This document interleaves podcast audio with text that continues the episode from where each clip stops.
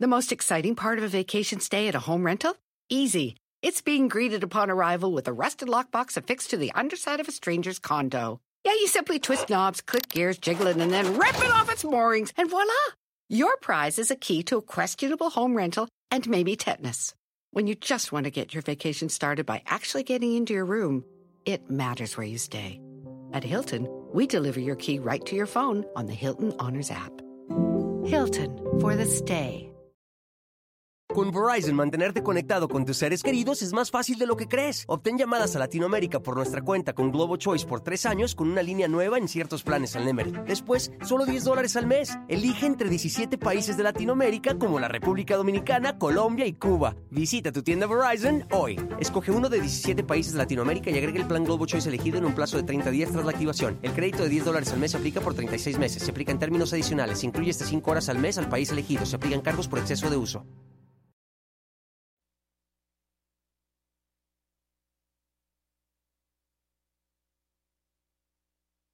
El gobierno de la Cuarta Transformación dio una conferencia de prensa 48 horas después de la tragedia migrante en Ciudad Juárez.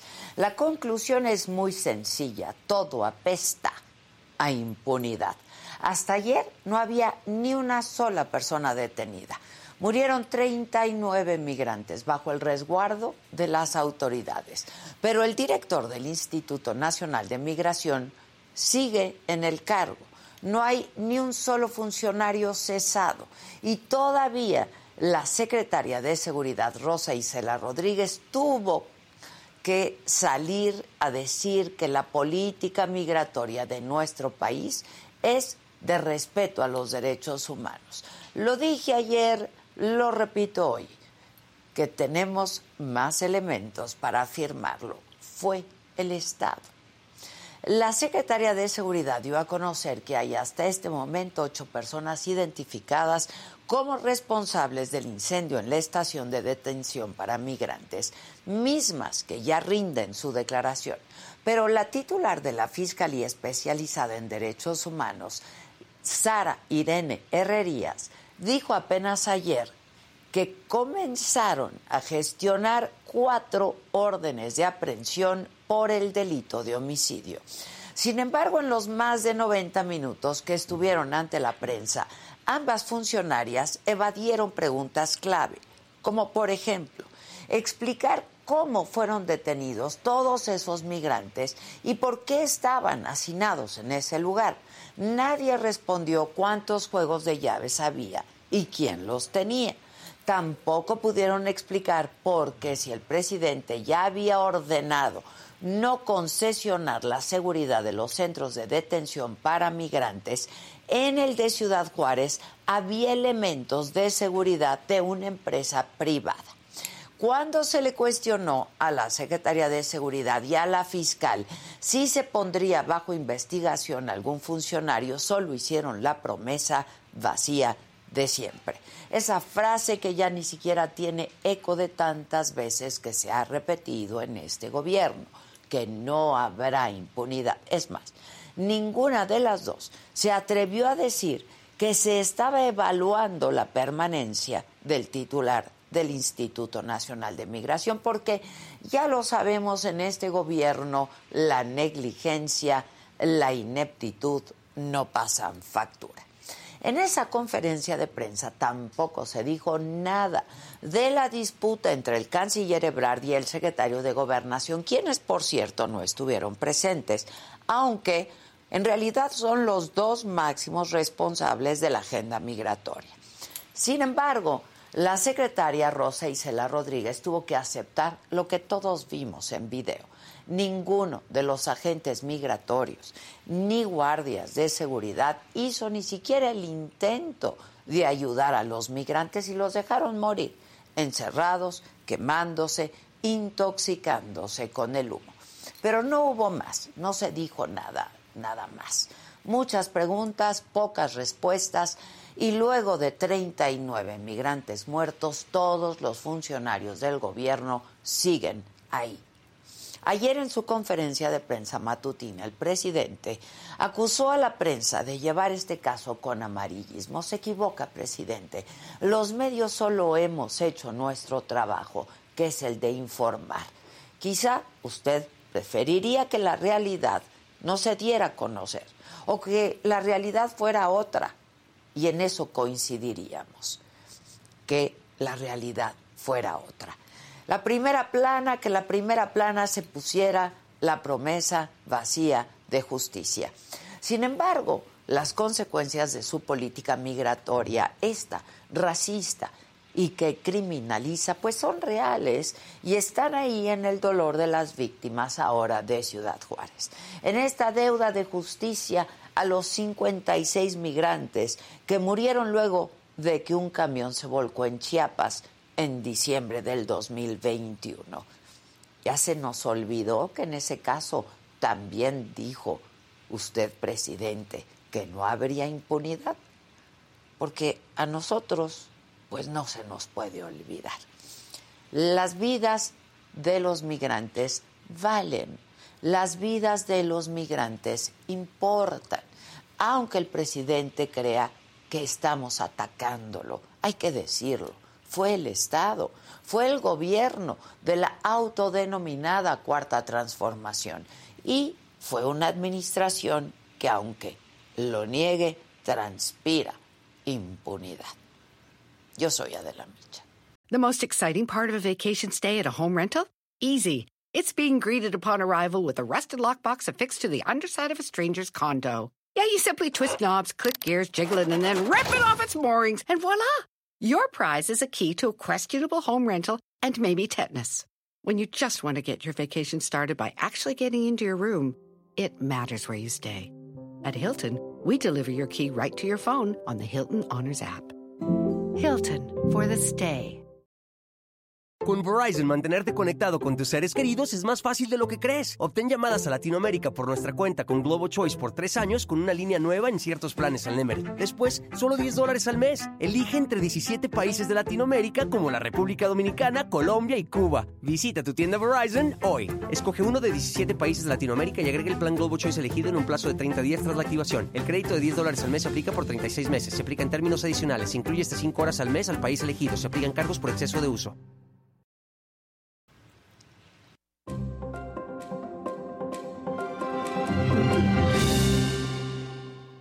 Hola, ¿qué tal? Muy buenos días. Los saludo con mucho gusto hoy que es jueves, jueves 30 de marzo. Esta mañana, el diario de Juárez publicó el nombre de la empresa que estaba a cargo de la seguridad de la estancia provisional del Instituto Nacional de Migración, donde murieron 39 migrantes. Se trata de la empresa Grupo Tank, Seguridad Privada, CAMSA SA. Además, dio a conocer el nombre del funcionario que estaba a cargo de esa estación migratoria. Se trata de Roberto Collazo.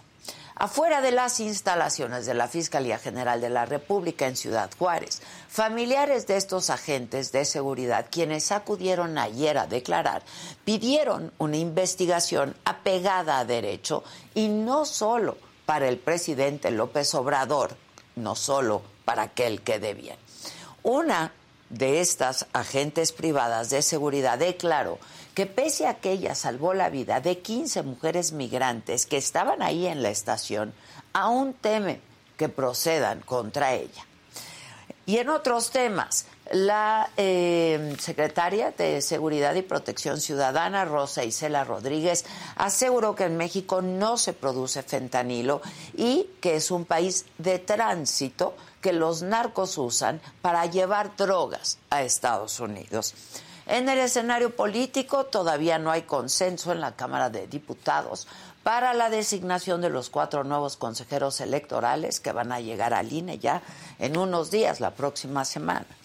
En información internacional, el senador de los Estados Unidos, Lindsey Graham, presentó su iniciativa de ley para obligar al gobierno de Joe Biden a designar a los carteles mexicanos como organizaciones terroristas extranjeras.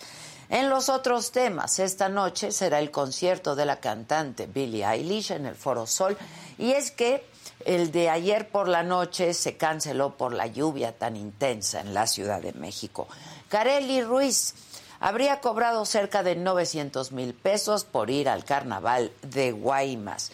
Y la futbolista Scarlett Camberos llega al Angel City de Estados Unidos luego de ser forzada a salir de México por la violencia machista que impera en nuestro país. De todo esto y mucho más estaremos hablando esta mañana aquí en Me lo dijo Adela. Así es que no se vayan, acompáñenos, denle like a la transmisión, compártanla con sus cercanos, con sus grupos de amistades. Comenzamos.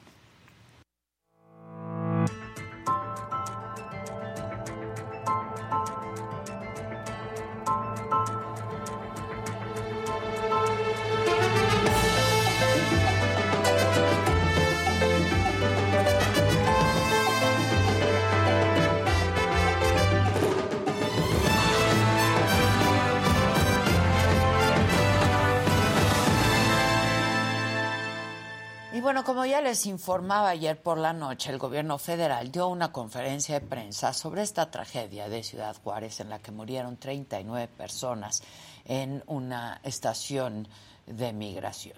La secretaria de Seguridad, Rosa Isela Rodríguez, aseguró que ya tienen identificadas hasta este momento a ocho personas como probables responsables de la tragedia y no descartó además que altos funcionarios acudan a declarar. Todas las personas que requieran ser convocadas ante la gente del Ministerio Público van a acudir, sean o no servidores públicos. O sea, comprende a todos los que tengan eh, la obligación por orden de Ministerio Público, lo vamos a estar haciendo.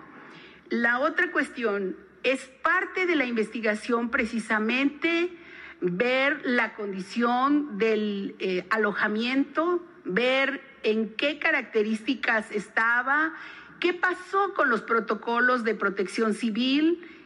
Todo, absolutamente todo, va a estar en manos de la Fiscalía General de la República. Por su parte, Sara Irene Herrerías, la titular de la Fiscalía Especializada en Materia de Derechos Humanos, dio a conocer lo que habría detonado la protesta de los migrantes. Tenemos de los migrantes que han declarado que estaban adentro de ese, lugar. Eh, comentan que había el temor de que iban a ser deportados y que por eso habían sido detenidos y estaban protestando por ello. Y ellos mismos describen como si es un grupo de migrantes pequeño el que empieza a, destruir y luego acumular las, las colchonetas para prender el fuego. Eh, algunos de las personas que están en, hospitales no han declarado por su condición. Por eso es que no me gusta adelantar algunas este, respuestas porque todavía no hemos desahogado a plenitud las pruebas y la testimonial de todas las personas que estaban ahí. Pero hasta este momento es lo que tenemos. Bueno, y en esta conferencia le preguntaron a Rosa Isela Rodríguez sobre la ausencia de los secretarios de Gobernación y de Relaciones Exteriores, quienes son las máximas autoridades en el tema migratorio. Y esto dijo. Cada una de esas instancias eh, está haciendo su trabajo de manera institucional, tanto la Secretaría de Relaciones Exteriores como la Secretaría de Gobernación. Y yo estoy aquí en calidad de coordinadora del Gabinete de Seguridad del, del Gobierno de México y estoy para responder, para dar la información y llevar a cabo eh, este, este ejercicio de informar como es nuestra obligación. Y pues seguiremos trabajando. Todos están sumando, todas las instancias están sumando a la investigación de los hechos. Y a la Secretaría de Seguridad también le preguntaron sobre la política migratoria del país, en la que hay múltiples denuncias de abusos, de violaciones a los derechos humanos, justo por parte de los agentes de seguridad federal. Y esto respondió. Lo que yo le puedo decir es que la política migratoria de nuestro país es de respeto a los derechos humanos.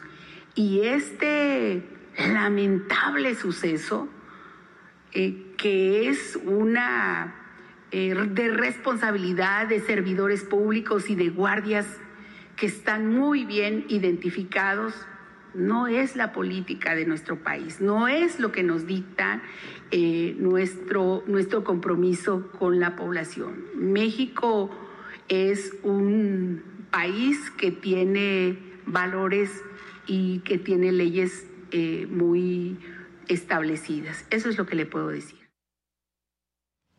Bueno, estaba saludando a Eunice Rendón, quien es la coordinadora de Agenda Migrante. Muchas gracias, Eunice, por acompañarnos, pero además es experta en este tema, en el tema de la migración. Hemos hablado de esto, Eunice, desde ayer hemos venido hablando de esto. Eh, ¿Cuáles son tus primeros apuntes de esto que ocurrió? Bueno, primero que nada, Adela, el tema de la situación, la olla de presión que es hoy la frontera norte de nuestro país, particularmente Juárez, pero también puntos como Tijuana y Tamaulipas tienen una gran concentración de personas en movilidad y eso también hay que explicar por qué. Primero hay que recordar que en diciembre, con la, pues ahora sí que esperanza de que terminara el título 42, que se prometió terminar ya varias veces, pero la última fue diciembre, pues llegó un contingente muy grande, principalmente venezolanos, pero de migrantes de diferentes lugares, esperando que terminando ese título iban a poder seguir sus procesos o pasar hacia Estados Unidos, que eso también es un engaño de los traficantes. ¿no? Entonces, bueno, ese es el primer contingente. Esas personas, finalmente hay que recordar que se cancela la terminación de este título 42 dos días antes de que sucediera el hecho. Entonces, pues ya la gente estaba ahí, se quedan varados. Luego, en esa misma época, Biden promete visas humanitarias para venezolanos, haitianos, primero venezolanos y luego haitianos, eh, cubanos, eh, nicaragüenses, que son, también coincide con el mayor número de flujos, es decir, las nacionalidades que más estaban llegando a la frontera. Entonces yo eso lo llamo una política también trampa, porque por un lado hablo de visas humanitarias, pero al mismo tiempo meto esas mismas nacionalidades, todas ellas, al título 42. ¿Qué significa eso? Que a todas esas nacionalidades las puedo deportar de forma expedita sin seguir el debido proceso, deteniéndolos y regresándolos de inmediato a la frontera mexicana. Entonces, hoy personas de ocho países pueden ser deportadas a México. A México, no a sus países de origen bueno, también a sus países, pero a México es a donde los están deportando. Exacto. Entonces, el problema es de que tenemos a todos los varados de los que quieren entrar y a todos los que nos deportan, que son también cientos de migrantes cada semana, y todas esas personas se quedan finalmente en estos puntos. Entonces, más los que van llegando. Más los que van llegando. Entonces, eso ha generado una presión importante en albergues, en el gobierno local, este, estatal y federal. Que los rebasa los supera. Y además hay otra cosa, con mucho, creo yo, descontento de la población migrante, pero sobre todo con mucha incertidumbre y mucho creo yo, afectación a su salud mental. Eso es lo que yo más he visto en es que imagínate la desesperación. Y la incertidumbre. la incertidumbre, es lo peor. Pasar, o sea... Voy a pasar o no. voy Ah, porque cada vez se ilusiona, ¿no? Título 42 va a terminar, voy a pasar. Ah, siempre no pasé. Oye, visas humanitarias. Ah, para mi nacionalidad. Ah, ¿qué crees? Los requisitos están bien difíciles, no los vas a cumplir. Entonces no cumple nadie con el requisito porque hay uno que es haber entrado a México de forma documentada. Nadie cumple con eso. Entonces ya ahí todos pierden la visa. Y luego el tema del CBP One. Esta aplicación que Estados Unidos sacó, ah, derivado de las críticas de que pues justo este título 42 eh, violenta el derecho de los migrantes a pedir asilo o refugio en Estados Unidos, entonces dijo, bueno, vamos a sacar la aplicación CBP One por si alguien cree que tiene un eventual caso de refugio o asilo aquí, pida una cita y, analizamos su caso. Ah. Nada más que hay de 500 a 700 citas diarias y hay más de 100 mil migrantes en la frontera intentándolo. Entonces, eso tampoco ha sido funcional. Está ya deprimido, ha decepcionado y ha desesperado a los Pero hacinados, pero sin agua, pero sin comida. A ver, este, ese es el, el problema, el problema migratorio de fondo, Claro. Pero esta tragedia que ocurrió Evitable, ¿no? ¿no? Este, ¿a qué se debe? ¿A negligencia? Es negligencia criminal, ¿no? Yo creo que es un homicidio por omisión. sí, ¿no? lo veían venir, pues digo, pues, es, es, muy evidente, ¿no? Pues creo que deja varias cosas también sobre la mesa. Por supuesto, hay una responsabilidad del Estado mexicano que estaba, que tenía la custodia de estas personas, ¿no? Era, no era un albergue, era un centro de procesamiento, es decir, estas personas efectivamente y muy seguramente iban a ser deportadas. Entonces, bueno, creo que de ahí sale también la protesta. Eh, pero también no debemos olvidar que estaban bajo la custodia del Estado mexicano. Entonces, sí, un migrante quemó el colchón, eh, está bien, ¿no? Eh, pero el hecho de haber apagado el fuego pues era una responsabilidad del Estado mexicano. El haber tenido llaves para que la gente evacuara era una responsabilidad del, Estado, mexicano. Y hay protocolos para ello. Simplemente los protocolos de protección civil no se cumplieron ni los más básicos. Entonces, y ahora que nos dicen que hay una empresa privada y otros actores, ¿bajo qué por qué el Estado mexicano si estaba prohibido, ¿no? Pues no, no, no, no, lo sé si está estrictamente prohibido, pero pues sí habría que ver una explicación, ¿no? Y si vamos a meter una empresa, porque no solo es la empresa, esto es más grande, hoy estamos también metiendo a la Guardia Nacional, a los militares, a todo mundo al tema migratorio. Esto se puede repetir, porque al final no hay una capacitación de las personas que están tratando con los migrantes en proximidad, en trabajo con poblaciones vulneradas, en perspectiva de género, en uso proporcionado de la fuerza, en fin, y en protocolo los básicos ¿no? de, protección civil como lo que aquí se hubiera requerido para que las personas pudieran sobrevivir. Y además pareciera ahora con los testimonios que pues, estaban protestando también porque no tenían agua, ¿no? Exacto, no tenían agua, no tenían nada que comer. Habían sido detenidos varios, ¿no? Por estar, por haber estado en la calle, pues ah, limpiando Ah, eso es algo importante.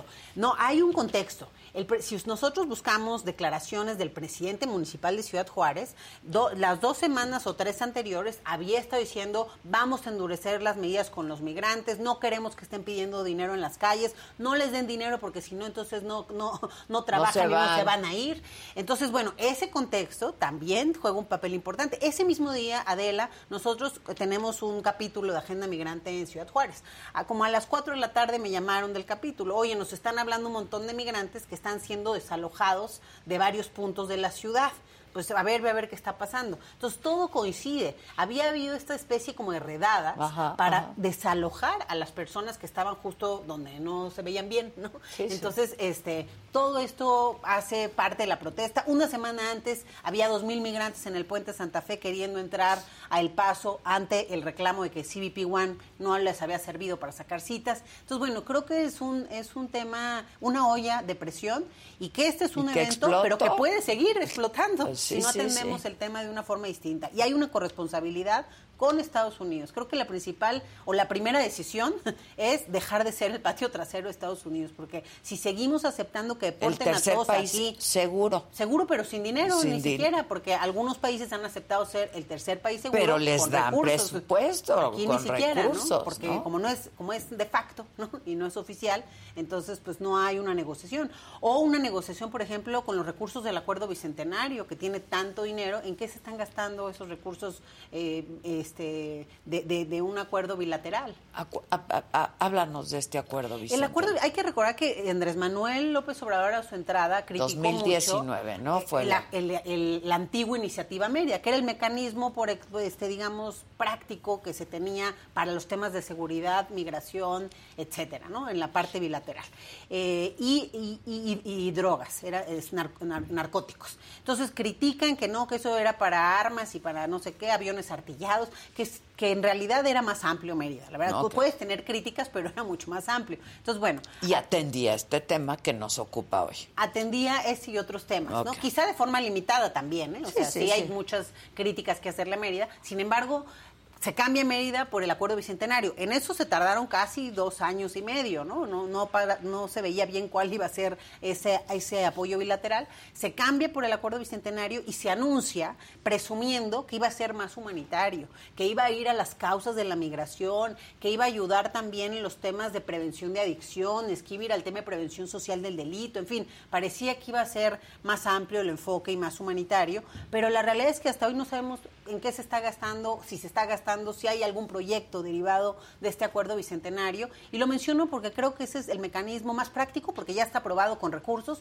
para hoy meterle dinero a la frontera norte, atender a toda esta población migrante que está ahí de forma desordenada e insegura, porque además estos sitios son lugares de alta incidencia delictiva. Pues, Entonces ha crecido también eh, los delitos en contra de migrantes, extorsiones, violaciones, abusos, en fin. Entonces creo que eso también tendría que ser parte de la acción inmediata.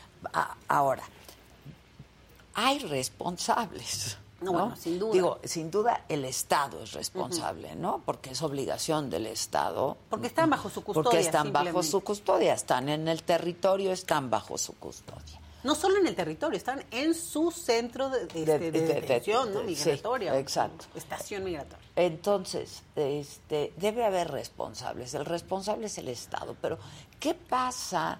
No, ahora, este pleito entre el secretario de Gobernación, el secretario de Relaciones Exteriores, este, que nadie pues se hace bien a bien responsable de pues el tema, ¿no?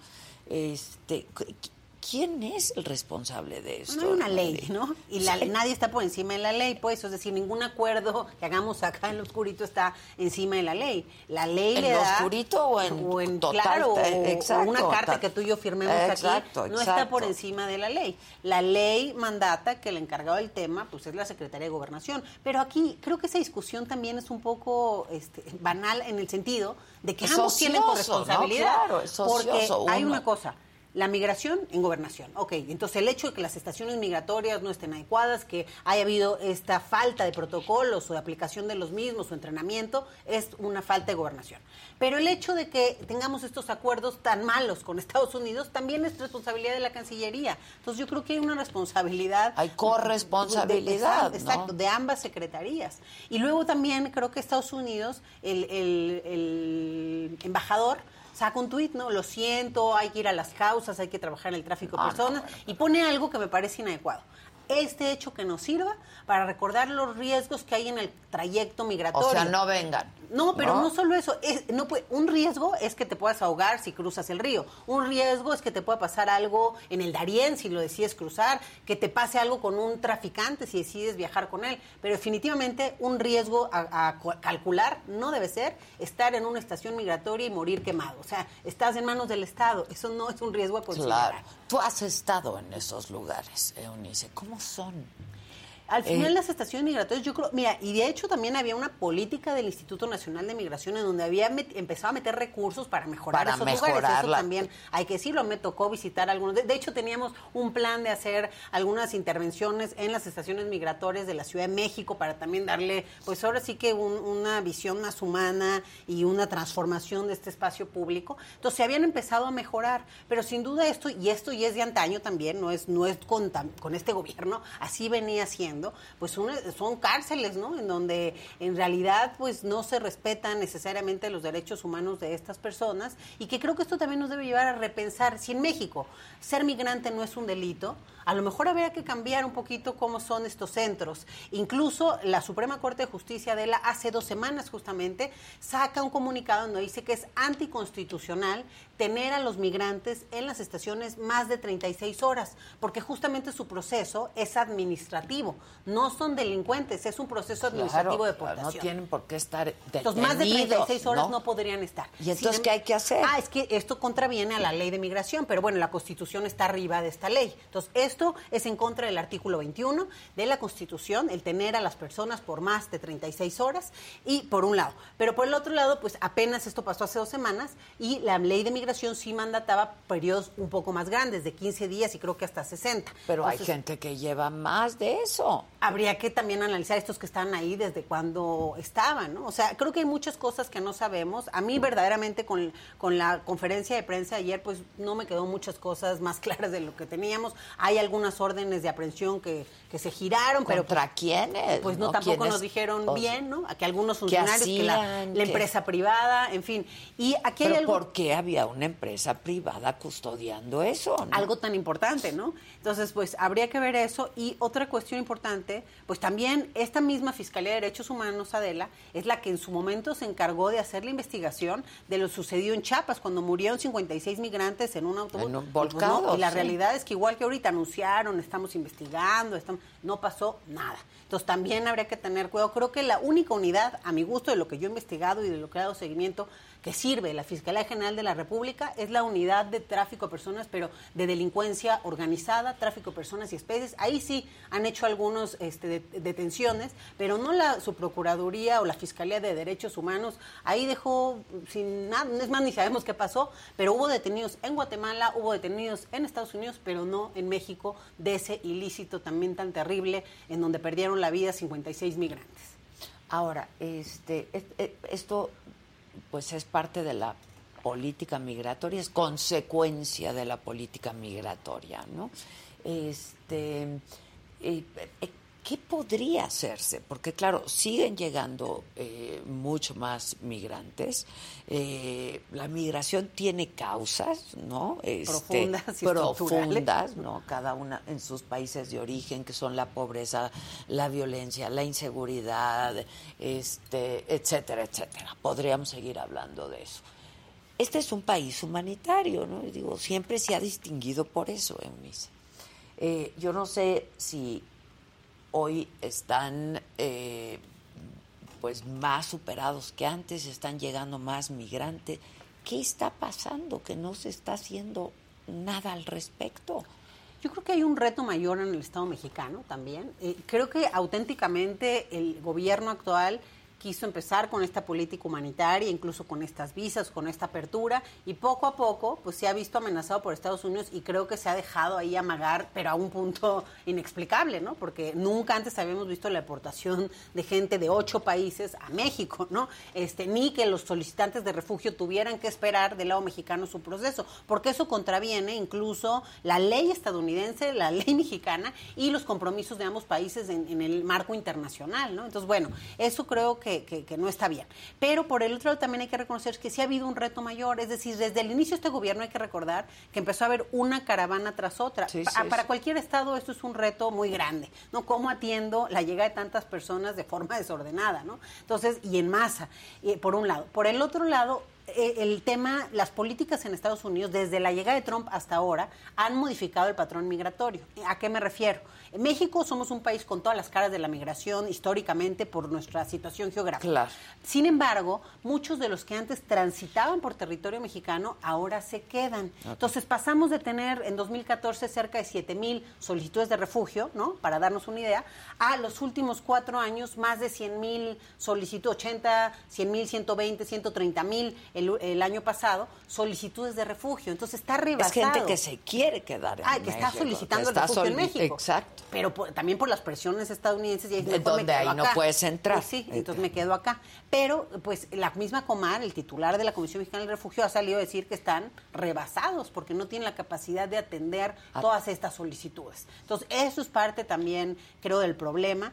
Y creo que algo importante es si seguimos con políticas de securitización, de militarización, de amenaza, pues la- los migrantes siguen porque los flujos han aumentado. 2021, 1.7 millones de migrantes detenidos por la patrulla fronteriza, más amenazas, más securitización. 2022, 2.7 millones de personas detenidas. Entonces eso no frena al migrante, porque además la principal causa hoy, de, de- el mo- principal motivo de empuje es la inseguridad, La y la amenaza claro. a perder la vida. Entonces no hay viaje más esencial que el que se hace para salvar la vida. ¿no? Entonces la gente huye, huye ya en unidades familiares porque ya les mataron a alguien, incluso en México. O sea, nosotros en Agenda Migrante nos ha tocado mucho entrevistar a gente de Guerrero, de Michoacán, Que se unen quiere, todos, claro, y todos se van, porque sí. ya les mataron a alguien, porque están amenazados, porque el crimen realmente tiene una ocupación, un poder muy amplio en esos sitios, no hay Estado de Derecho y, y, pues la gente huye de eso. Entonces, Aunque nos quieran decir que no hay territorios, ¿no?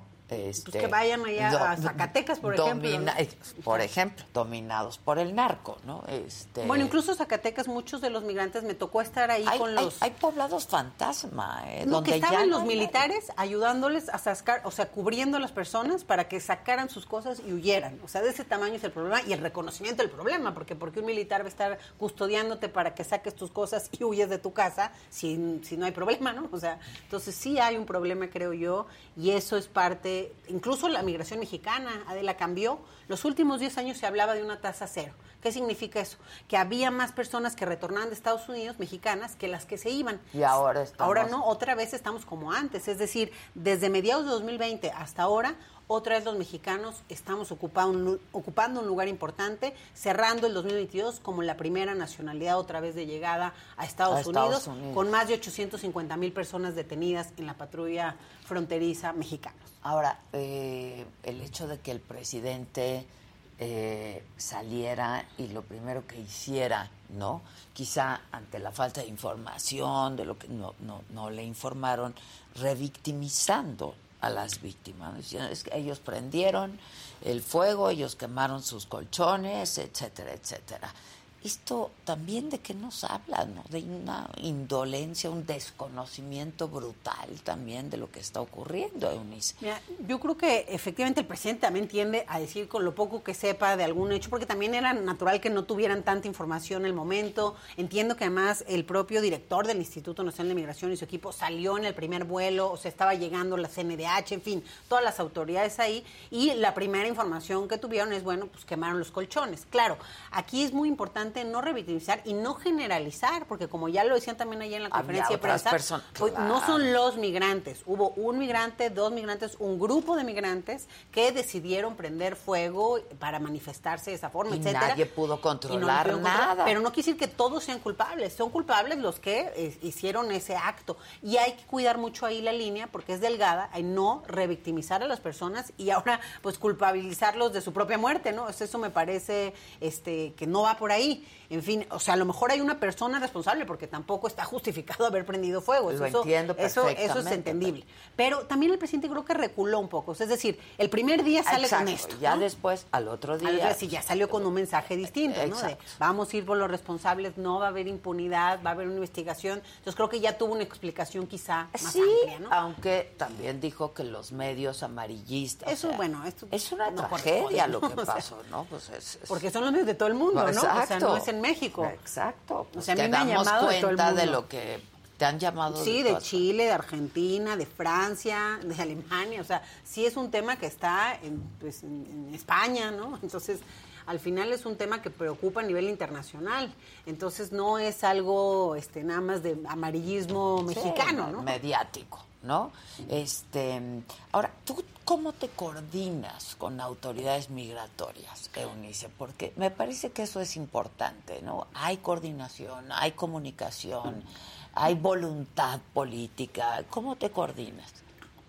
Nosotros particularmente en Agenda Migrante tenemos 20 capítulos en México y 10 capítulos en Estados Unidos. Y sí tenemos coordinación y relación con las autoridades, porque esa es la forma también más efectiva de poder ayudar eventualmente poder incidir un migrante, y poder resolver. Y sí hemos tenido buena respuesta, la verdad, en varios de los casos que hemos llevado al propio Instituto Nacional de Migración, de algunos, de, digamos, de las situaciones que en campo hemos visto, sí hemos tenido una respuesta también del instituto. Lo que creo es que también el instituto tiene un reto mayor, es decir, viene también de una estructura eh, de antaño que ha tenido, creo yo, siempre una perspectiva muy policíaca y que además, pues sí, es una institución que estaba llena de corrupción y que pues eso todavía hay algunos bastiones. Y hay otra cuestión, creo que ahí sí es de esta administración, el hecho de, pues lo más confiable son los militares y los exmarinos y los... Entonces todos los titulares eh, que ponen, pues tienen esa formación. Y sí, a lo mejor no es corrupto, a lo mejor tiene una buena formación en eso,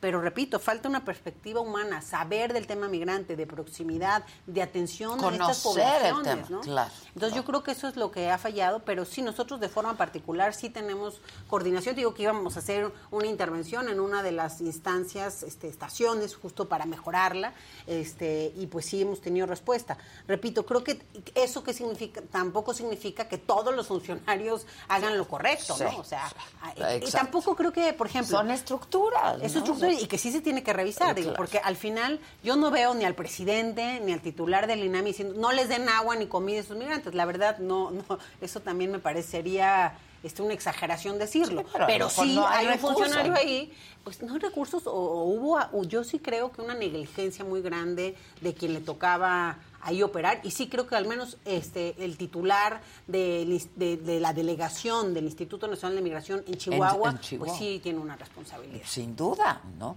Hoy justo el presidente en la mañana habló de la permanencia del titular de migración Francisco Garduño y si te parece, escucha.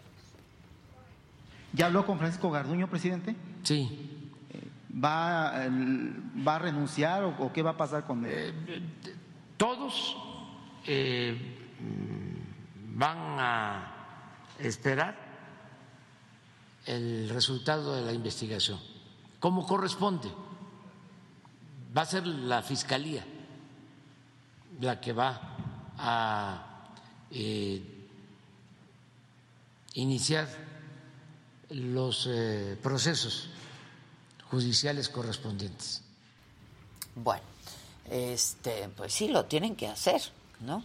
Pues sí, hay que ver qué pasa. Pero repito, al menos el titular de Chihuahua, pues sí, porque además estuve leyendo y pues sí hay, hay antecedentes también con él, no había habido unas quejas también en torno a él. Entonces, bueno, habría que ver eh, también la CNDH, ¿no? A ver que- cómo actúa, cuáles van a ser las observaciones o las recomendaciones que van a hacer al respecto de este hecho, ¿no? Estás pidiendo demasiado. Pues ojalá que Ay, no, porque pues al final es un hecho este, terrible. Ahora, ayer hablaba yo con el director, el padre director de la Casa del Migrante.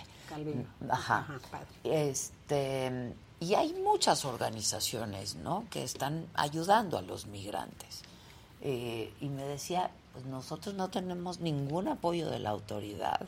Eh, y hacen un trabajo, pues, muy loable, ¿no? Muy particularmente noble. la Casa del Migrante, yo creo que es de los albergues, si no el mejor albergue que hay en Ciudad Juárez. Pero además recibe Eh, de 800 a 1000 migrantes, sí, tienen sí, capacidad Y muy para- ordenado, ¿eh? es súper ordenado ese albergue. El Padre Calvillo es parte de Agenda Migrante también, es de nuestra red, de Y nuestra me coalición. decían, no tenemos, no, no, no hay Aunque apoyo. ellos no". creo que recién este, fondos también internacionales, pero sí, efectivamente, pues no, no hay pues apoyo. ellos gestionan Gestionan, apoyos, sí, ¿no? son- y son ordenados Eh, en ex- exacto.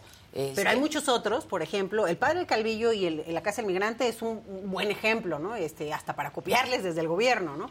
Pero, por ejemplo, hay otros lugares, yo conozco todos los albergues de Ciudad Juárez y sí hay unos, pues muy en condiciones bastante críticas, que sí hay una buena voluntad de ayudar, pero que al final, pues terminan hacinados, terminan también muy alejados a veces de, de- de la misma ciudad, en fin. Entonces sí, sí. Sí creo que hace falta, un- por eso yo es lo que digo, centenario, ¿no? ordenemos Claro. y metamos recursos, porque hay terrenos buenos de estos albergues, ¿por qué no le metemos recursos para que se mejoren y que haya protocolos y entrenamiento para las personas que están atendiendo a estas personas y que sí se eche mano desde la sociedad civil, pero con recursos también, creo que sí bilaterales, porque aquí hay una responsabilidad también de Estados Unidos. Ahora, también me, me comentaba el padre Calvillo ayer este, y nos contaba cómo eran las redadas a los migrantes y los centros de detención, ¿no? Y en los hay- hoteles también, ¿no? Ha habido las redadas que, que a nosotros nos han comentado los migrantes ahí, han sido en los cruceros, ¿no? En las calles, literal, los que piden dinero, en algunos de estos albergues alejados también, ¿no? Por las afueras, y por el otro lado, hasta en los hoteles, ¿no? En la red de hoteles muy cercanas allá a la, a la frontera también ha habido esta situación, ¿no? Entonces, pues, eh, y, es, y Juárez es un tema además difícil, digo, a mí, yo he vivido ahí mucho. Ha sido difícil ahí. desde siempre. exacto, porque la condición también geográfica, criminógena, etcétera, es compleja. Pero también, por ejemplo, nos tocó ver a nosotros en Agenda Migrante a muchos migrantes que por título 42 los depositaban en la frontera, pero a las 3 de la mañana, lo cual eh, hay una negociación entre México y Estados Unidos para que eso no pase. Y sí pasa a veces. Entonces, nosotros nos tocó recoger a varias personas en esa situación. Nos tocó el caso de una señora que había sido violada, este, privada de su libertad, en fin, una historia horrible con su hijo de tres años. Y ella, pues fue una migrante que la deportaron por título 42 a las 3 de la mañana. Pero además, una migrante es muy buen ejemplo porque ella tenía un caso de, refugio en Estados Unidos, pero como la agarraron y la regresaron sin estudiar su caso, mm. la deportaron, la lanzaron al peligro, la violaron, no sabes todo lo que le pasó. Y cuando nosotros la conocimos, vimos que su caso sí era un caso sujeto a un refugio en Estados Unidos. ¿De dónde era? Ella era de Guatemala, era policía de Santa Rosa en Guatemala, había tenido una serie de amenazas, le habían matado un bebé recién nacido, bueno, una vida horrible, pobrecita, la verdad.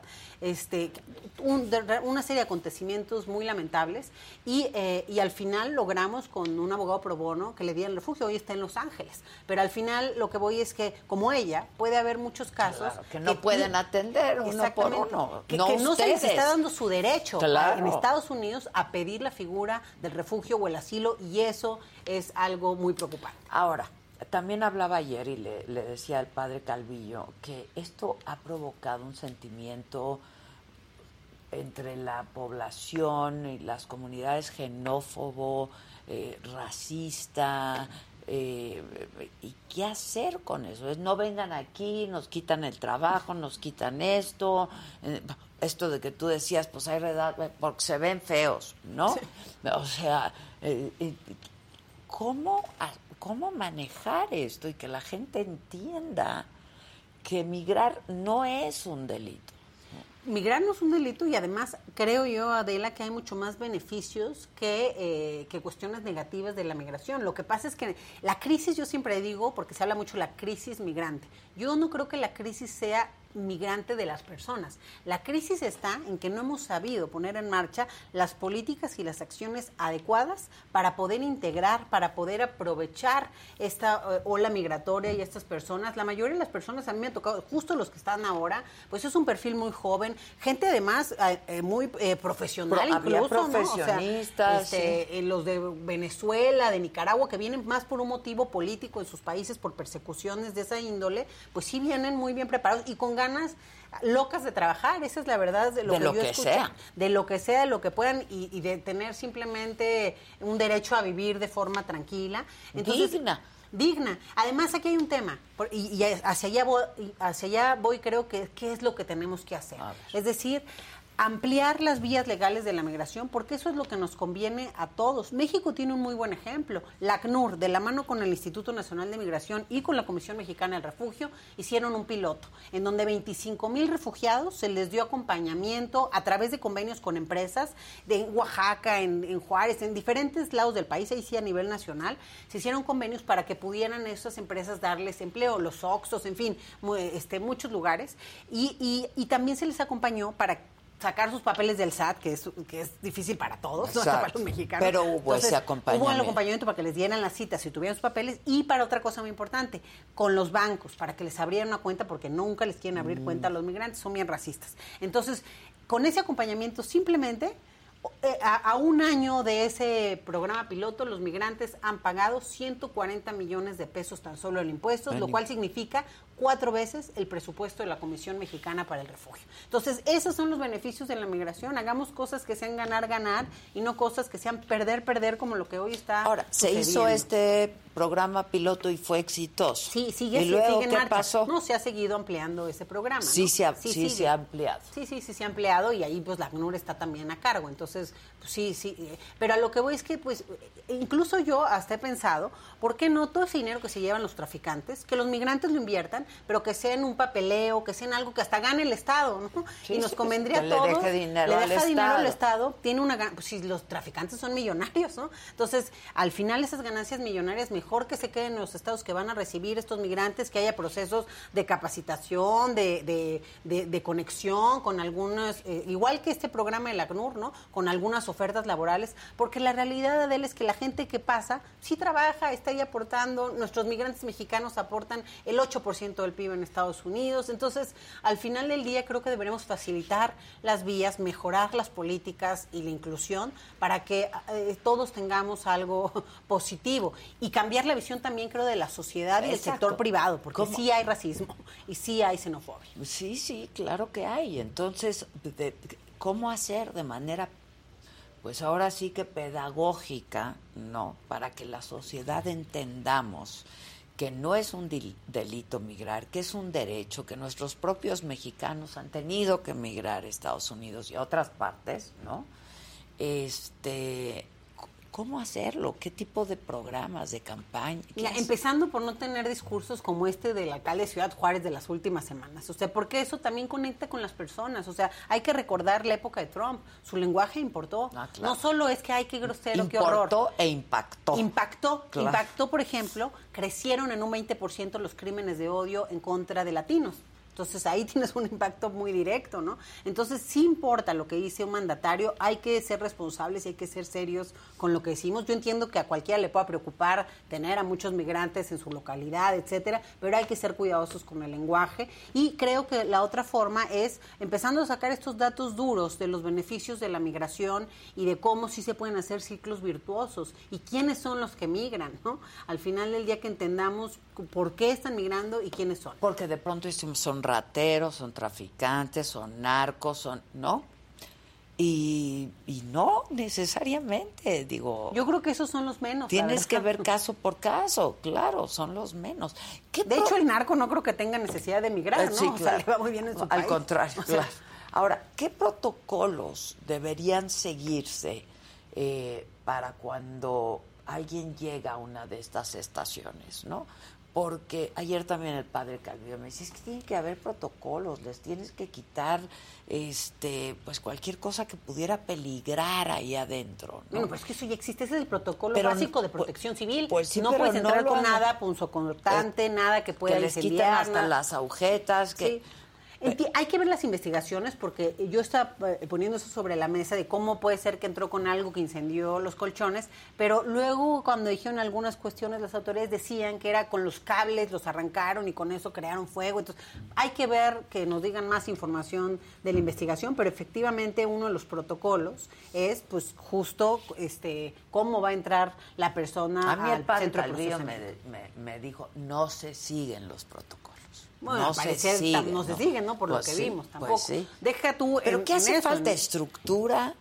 Estructura humana, ¿qué hace falta? Yo creo que está rebasado el Estado mexicano y que en ese crecimiento de estructura, que es la única justificación que habría para tener una empresa privada, en ese crecimiento de estructura, pues sí les ha, no, ha tenido la capacidad del Estado de implementar, eh, gestionar, etcétera, y capacitar a las personas. Y eso, pues ha sido muy lamentable. No ha tenido porque no han entendido, ¿no? Muy probablemente. no, no han atendido al asunto. Eh, definitivamente no han eh, este, no se entendió que es lo, prioritario que es esa formación, no que no cualquiera puede encargarse de un centro de detención migratoria y así este y va a salir bien, ¿no? Por un lado, pero por el otro lado sí sí creo que el tema de tener tantas personas es difícil de gestionar. Creo que ha sido un error los acuerdos que se han hecho con Estados Unidos porque esa es gran parte del, problema que hay detrás. Claro. Bueno, pues vamos a esperar más información, a ver qué pasa y como siempre, Unice, muchas gracias. No, muchas gracias, gracias a ti. Gracias por darle luz a todos estos temas y ojalá que la, gente entienda, porque desde ahí empieza, ¿no? Este, no hay que criminalizar la migración, no es un delito, es un derecho. Sí, creo que es un tema que todos tenemos que entrarle, ¿no? El eh. gobierno, el sector privado, la sociedad civil y ser un poquito más empáticos, ponerse en los zapatos de esas personas. Sí, claro, por algo emigran, ¿eh? Este, nadie quiere dejar su patria y su familia y su tierra, ¿no? Sí, no es una opción para muchos. Exacto, exacto. Gracias, Eunice, como siempre. Muchas gracias, gracias. Oigan, este, pues nada, vamos a ver un promo de eh, lo que ha sido nuestro programa de Saga Live en estos tiempos y eh, seguimos con mucha más información. No se vayan. The most exciting part of a vacation stay at a home rental? Easy. It's being greeted upon arrival with a rusted lockbox affixed to the underside of a stranger's condo. Yeah, you simply twist knobs, click gears, jiggle it, and then rip it off its moorings, and voila! Your prize is a key to a questionable home rental and maybe tetanus. When you just want to get your vacation started by actually getting into your room, it matters where you stay. At Hilton, we deliver your key right to your phone on the Hilton Honors app. Hilton for the stay. Con Verizon, mantenerte conectado con tus seres queridos es más fácil de lo que crees. Obtén llamadas a Latinoamérica por nuestra cuenta con Globo Choice por tres años con una línea nueva en ciertos planes al Nemery. Después, solo 10 dólares al mes. Elige entre 17 países de Latinoamérica como la República Dominicana, Colombia y Cuba. Visita tu tienda Verizon hoy. Escoge uno de 17 países de Latinoamérica y agrega el plan Globo Choice elegido en un plazo de 30 días tras la activación. El crédito de 10 dólares al mes se aplica por 36 meses. Se aplica en términos adicionales. Se incluye hasta 5 horas al mes al país elegido. Se aplican cargos por exceso de uso. Este rumor de cuando dicen que tú estabas con su Con su ex marido. Con su exmarido. Sí, que fue completamente falso, jamás, de los jamases. ¿Y entonces jamás. por qué lo pensó tu mamá? Porque decía que había visto un video, incluso, Sí. ¿no? Y bueno, Exacto. algo así recuerdo. No hay video. Firme, una sacudida y fuera para adelante. ¡Eso! ¿No te sorprendió el presidente hablando de ti? Sí, totalmente. O sea, ¿qué dijiste? Pues, ¿qué pasó? Es que yo creo que para que te mencionen tiene que haber pasado algo o muy grave o, o muy bueno como, Como el Oscar. ganaste un Oscar. Ah, pero ahí sí no, ¿verdad? No, sí, ahí sí no. Ahí sí nadie te habló. Fíjate, fíjate, fíjate. Si me echo un soplado, me sale con premio. Si voy a hacer del 2, resulta que no hay papel. Si voy a tirar el miedo, está ocupado el retrete. Mejor me agarro el pajarito y juego con él.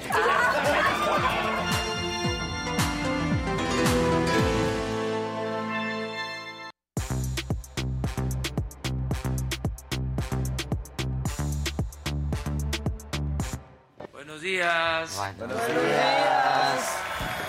¿Cómo llegan al jueves? ¿No es tan, no es tan muy difícil? Estamos... Muy difícil. Estamos un poco deteriorados, digamos, Sí, sí. digamos. Pero algunos ya tienen decirlo. descanso bien merecido. No vaya a ser que le molesten a, a las altas esferas que trabajar, ganar dinero y descansar Ah, es, es malo, es malo, ¿no? Este... Pues, ¿qué Pasados por agua. ¿Y ese anillo? Ah, verdad, me lo encontré de un perrito. No está padre porque siento que es como mi perro. Por eso me lo compré. Sí, está padre. Y es una marca ves que muy yo bien, nunca... Gracias. No sé qué más. Kate Spade. Ah, ¿Verdad que nunca atrapa? Bueno, a mí no me atrapa, pero pero, te este atrapó. perrito está bonito. Ah, te atrapó. Te atrapó. Sí. Perrito. ¿Todo en orden? Yo nomás uno. Exacto. ¿Todo en orden? Todo en orden, en todo tranquilo. Qué bueno, me da muchísimo Bien estamos hoy, nacionales. Sí, y bien para, para haber seguido la sesión de ayer. ¿no? Híjole. Híjole. Yo sigo con el ataque de pánico, un sobresalto. Sobre Muy intensa. Sí, estuvo muy, intensa. Álvarez y Casa, yo dije, ya, le voy a dar Yo dije, le va aspirina a dar algo, le va a dar. le va a dar algo. Sí, aspirina Bueno, Protec al Todo eso lo traemos, es la que yo tomo. Todo eso lo traemos y venga con lo macabro. La que sigue, por favor.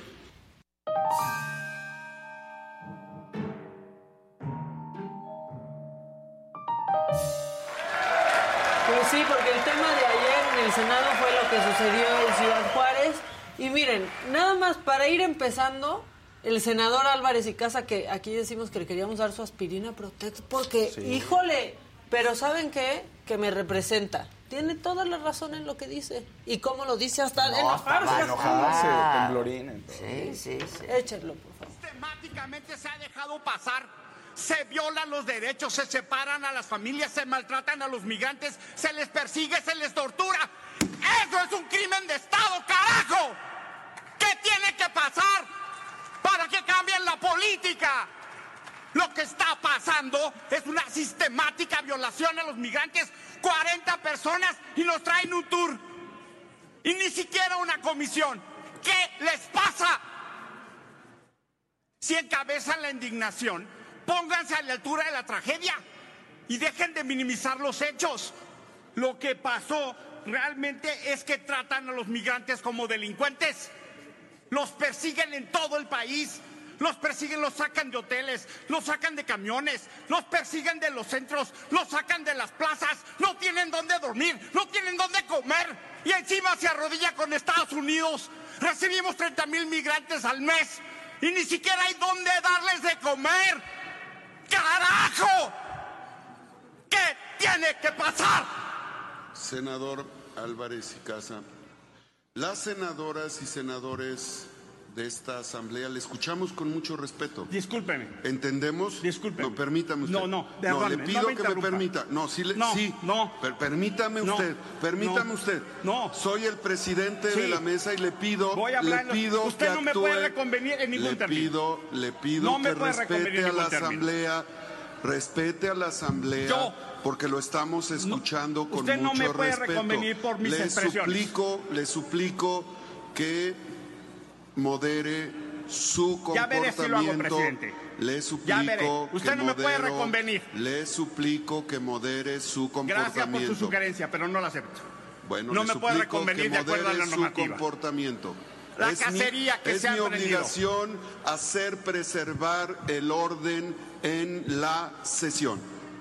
Usted no me puede reconvenir de acuerdo Mi a la normativa. obligación es hacer preservar el orden. Le pido que se conduzca con respeto a la Asamblea, continúe con su exposición. Es su opinión, muchas gracias. La cacería que se ha emprendido en México en contra de las personas migrantes no tiene precedente.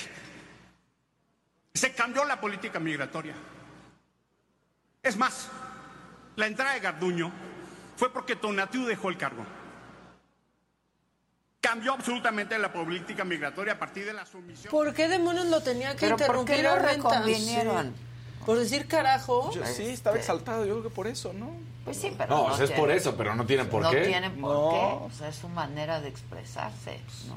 Pues sí, pero es Para que ver no, si ya así- estaba su- Y no dijo ninguna tono. mala No. palabra, o sea... Ni ninguna no. mentira. Carajo, pues, No es mala ninguna palabra. Si tú la dices a cada carajo. Sí, cada vez a carajo también. Mi mamá decía caracho para no decir ¿Carajo? carajo. Carajo. Exacto. Caracho. Mira, la RAE, carajo, expresar un fuerte rechazo de algo o de alguien. Ahí está. Pues carajo. Carajo. Exacto. Bueno, y pero ya, ayer ya- puso y ya tiene a muchas asegúnes, ¿no? Como un sorpresa, contrariedad. Carajo, otros con su países- like. Carajo, para carajo, pongan Y su en otros like. países un carajito es un niño, ¿no? Exacto. Sí, claro. Y viene este Y un carajito a carajillo decir... es Sí. algo para beber. Carajillo, Exacto. compañeros. ¿no? Sí. Bueno, pero... No tenían por qué recordar. Por supuesto que Claro no. que no, A ver. pero Armenta tenía ganas de hablar. Tenía ganas de meterse entonces. en los discursos de todo mundo. Y otra vez, otra vez se los digo, no estaríamos poniendo un discurso de Lili Telles si alguien de Morena no hubiera interrumpido y le hubiera hecho el caldo gordo, como decía mi abuela. Pero es que son expertos para eso. Es Para que- eso sí. Sí, Lili Para Telles, que les mande sí. flores y les dé las gracias, en serio. Esto pasó con Lili Telles y Armenta. De la migración, Permítame, senadora pese Lili. a que la ley es clara. Permítame, senadora Lili Telles.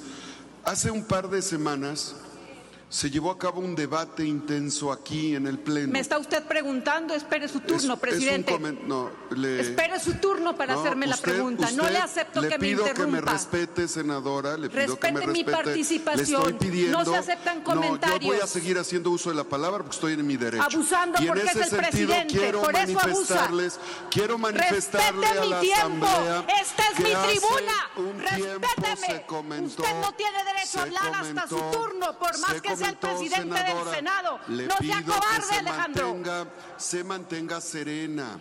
Le suplico Yo que me se mantengo como está el pueblo de México, quiero decirle, indignado, quiero decirle horrorizado ante que la de inhumanidad de, semanas Morena. la asamblea Seremos nos ustedes que les vale la muerte de los asamblea 39 ha migrantes. Ustedes por que eso la están mesa serenos. actúe con pleno respeto y le pida a los oradores que eviten injurias, Es comentarios bully, que, ofen- que presidente del ofendan Senado.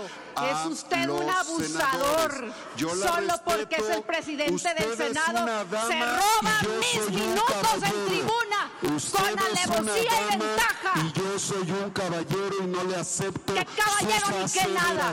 Caballero es el que Le respeta por lo menos la tribuna. Concluya con su participación. Me tomo los minutos que usted me ha robado de la tribuna. Ya basta. Ser presidente del Senado no le da derecho a atropellar los derechos de otro senador. Insisto menos en un caso tan grave respete- como la muerte de respete 39 a la migrantes a manos del Estado mexicano. Ayer el presidente ¿Con qué objeto, culpó a los migrantes. ¿Tiene una pregunta? El presidente ¿Acepta dijo que se prendieron en ¿Acepta llamas ellos solos. Por supuesto que no. No la acepta, Ella es Malú. irrelevante y es cómplice. ¿Qué? ¿No la Oh. acepta, senador? Por supuesto que no, ella es Oye, irrelevante. Lili Telles pierde hartas calorías. En cada Al debate, en cada debate. Sí, porque sí. No, no, no. eh, está, está Sí. deteriorada, ¿no? Sí, Pues es que Es que- imagínate la bilis Ahora, que hace. Perdón, tiene razón. Claro. No la deja. No la deja hablar. No la dejó hablar en todo momento, pero aparte entonces siguió hablando y ya saben que no le entendimos a nadie. No supimos ni Pero por qué Armenta quería interrumpir, ni lo que ella estaba argumentando y pura gritería. Ese es el problema. ¿Por qué Armenta se quiso meter en cada uno? O por lo menos ahí van dos casos, ¿no? O sea, Todo dices. el tiempo. todo A el veces tiempo. comida familiar, Sí, en los- serio. Exacto. Los dejas hablar y luego, Pues ya. Claro. si pasa No, algo ya les puedes dices. reconvenir, ¿no? Pero, Pero Pero no. no pudo ni hablar. No. Nomás O sea, gri- nada más ¿quién gritó. gritaba más Y luego le dice, ya terminó su tiempo. ¿Cómo? Si no he podido hablar, no me dejas hablar. Y acepta, y ya que no la dejó hablar, acepta una pregunta, No. pues ¿cómo la va a aceptar? No si me todavía choca. no expone. Exacto. Me hacen darle la Sí, son razón minutos en tribuna, la verdad, sí. Pues sí, pero por suerte llegó otra a la que no interrumpieron y que fue bastante puntual sin tener que gritar, sin tener que hacer un teatro y los otros se tuvieron que callar porque llegó el turno de Claudia. Claudia, Ah, la yo la oí. buena. Yo la oí, ¿Qué lo hizo muy bien, puntual? lo hizo muy bien. Muy puntual, dijo. Y serena, No más, no menos, morena, lo justo. serena. Sí, sí, sí. Aquí dicen algunos compañeros no somos iguales. Y yo quisiera pensar que en este tema sí somos iguales. Que en este tema sí somos iguales porque nos indigna lo que pasó en Ciudad Juárez. Porque sabemos que nos desprestigia como país y nos resta credibilidad. Pero sobre todo porque sabemos que lo que vimos en ese video nos deshumaniza como personas que no podemos ni debemos tolerar que nadie, mucho menos funcionarios que tienen una responsabilidad, dejen cerrados a unas personas que buscan una mejor vida, que están bajo el resguardo del Estado mexicano y que se dejaron morir en un fuego que no importa quién haya iniciado, cualquiera de nosotros, yo esperaría que seamos iguales y hubiera abierto esa puerta. Lo que vimos ayer no es ni debe ser justificado, porque eso no es México. México es un país solidario, es humanitario, es un país que acoge a quienes buscan una mejor vida. Y este debate, a pesar de las contradicciones que pueda haber, creo que nos debería igualar a todos los senadores y senadoras de la República, porque todos mínimo deberíamos exigir justicia y aceptación de responsabilidades. Todos deberíamos exigir un trato humanitario y digno para los migrantes que están en México y bajo el resguardo del Estado mexicano. Mínimo exigir comparecencia de los funcionarios que tienen a su cargo el. Instituto Nacional de Migración. Voy a concluir, Presidenta. Y sí también del canciller que estoy seguro que vendría aquí, segura que vendría aquí con mucha responsabilidad hablar de este tema.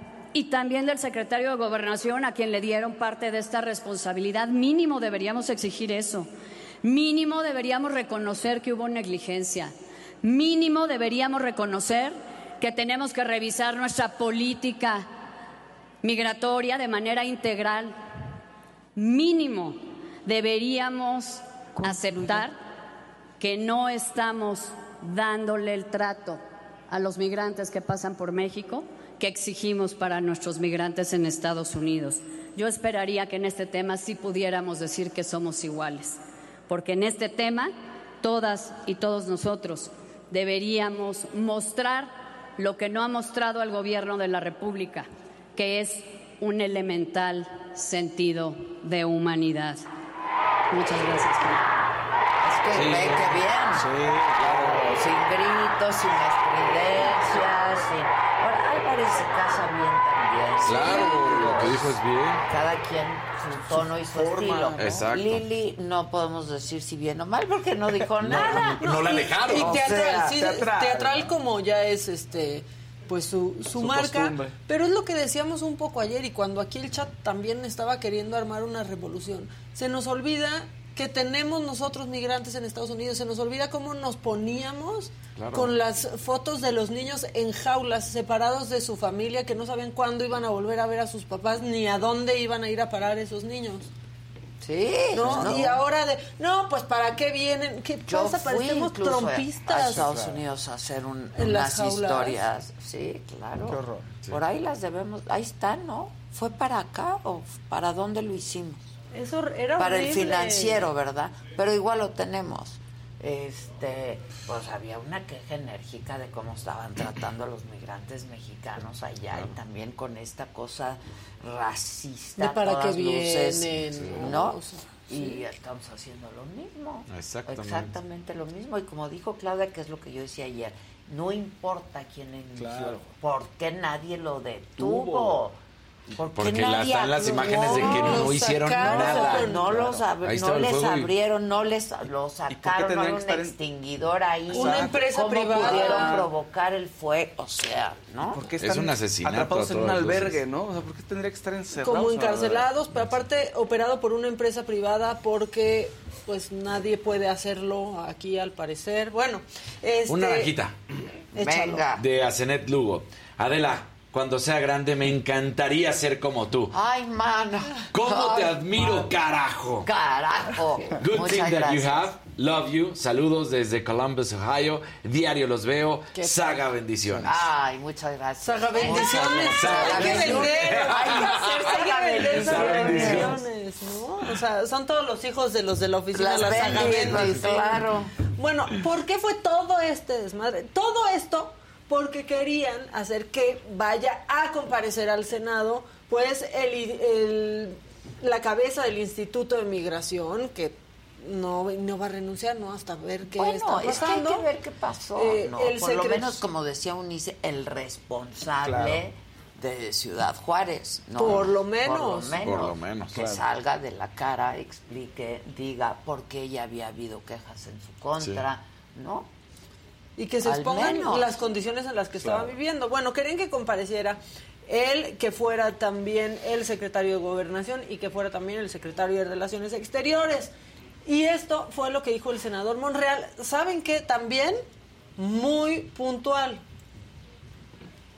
Nosotros en esta disposición clara, contundente, de no aceptar impunidades y de exigir justicia, de que no vamos a solapar ningún tipo de delitos ni a encubrir ninguna conducta antijurídica, hemos conversado con el grupo parlamentario para poder aceptar esa posibilidad de que comparezcan también el secretario de Gobernación y el secretario de Relaciones Exteriores, porque no tenemos nada que ocultar, porque la comparecencia, senadoras y senadores, es una facultad de control del poder legislativo sobre el ejecutivo.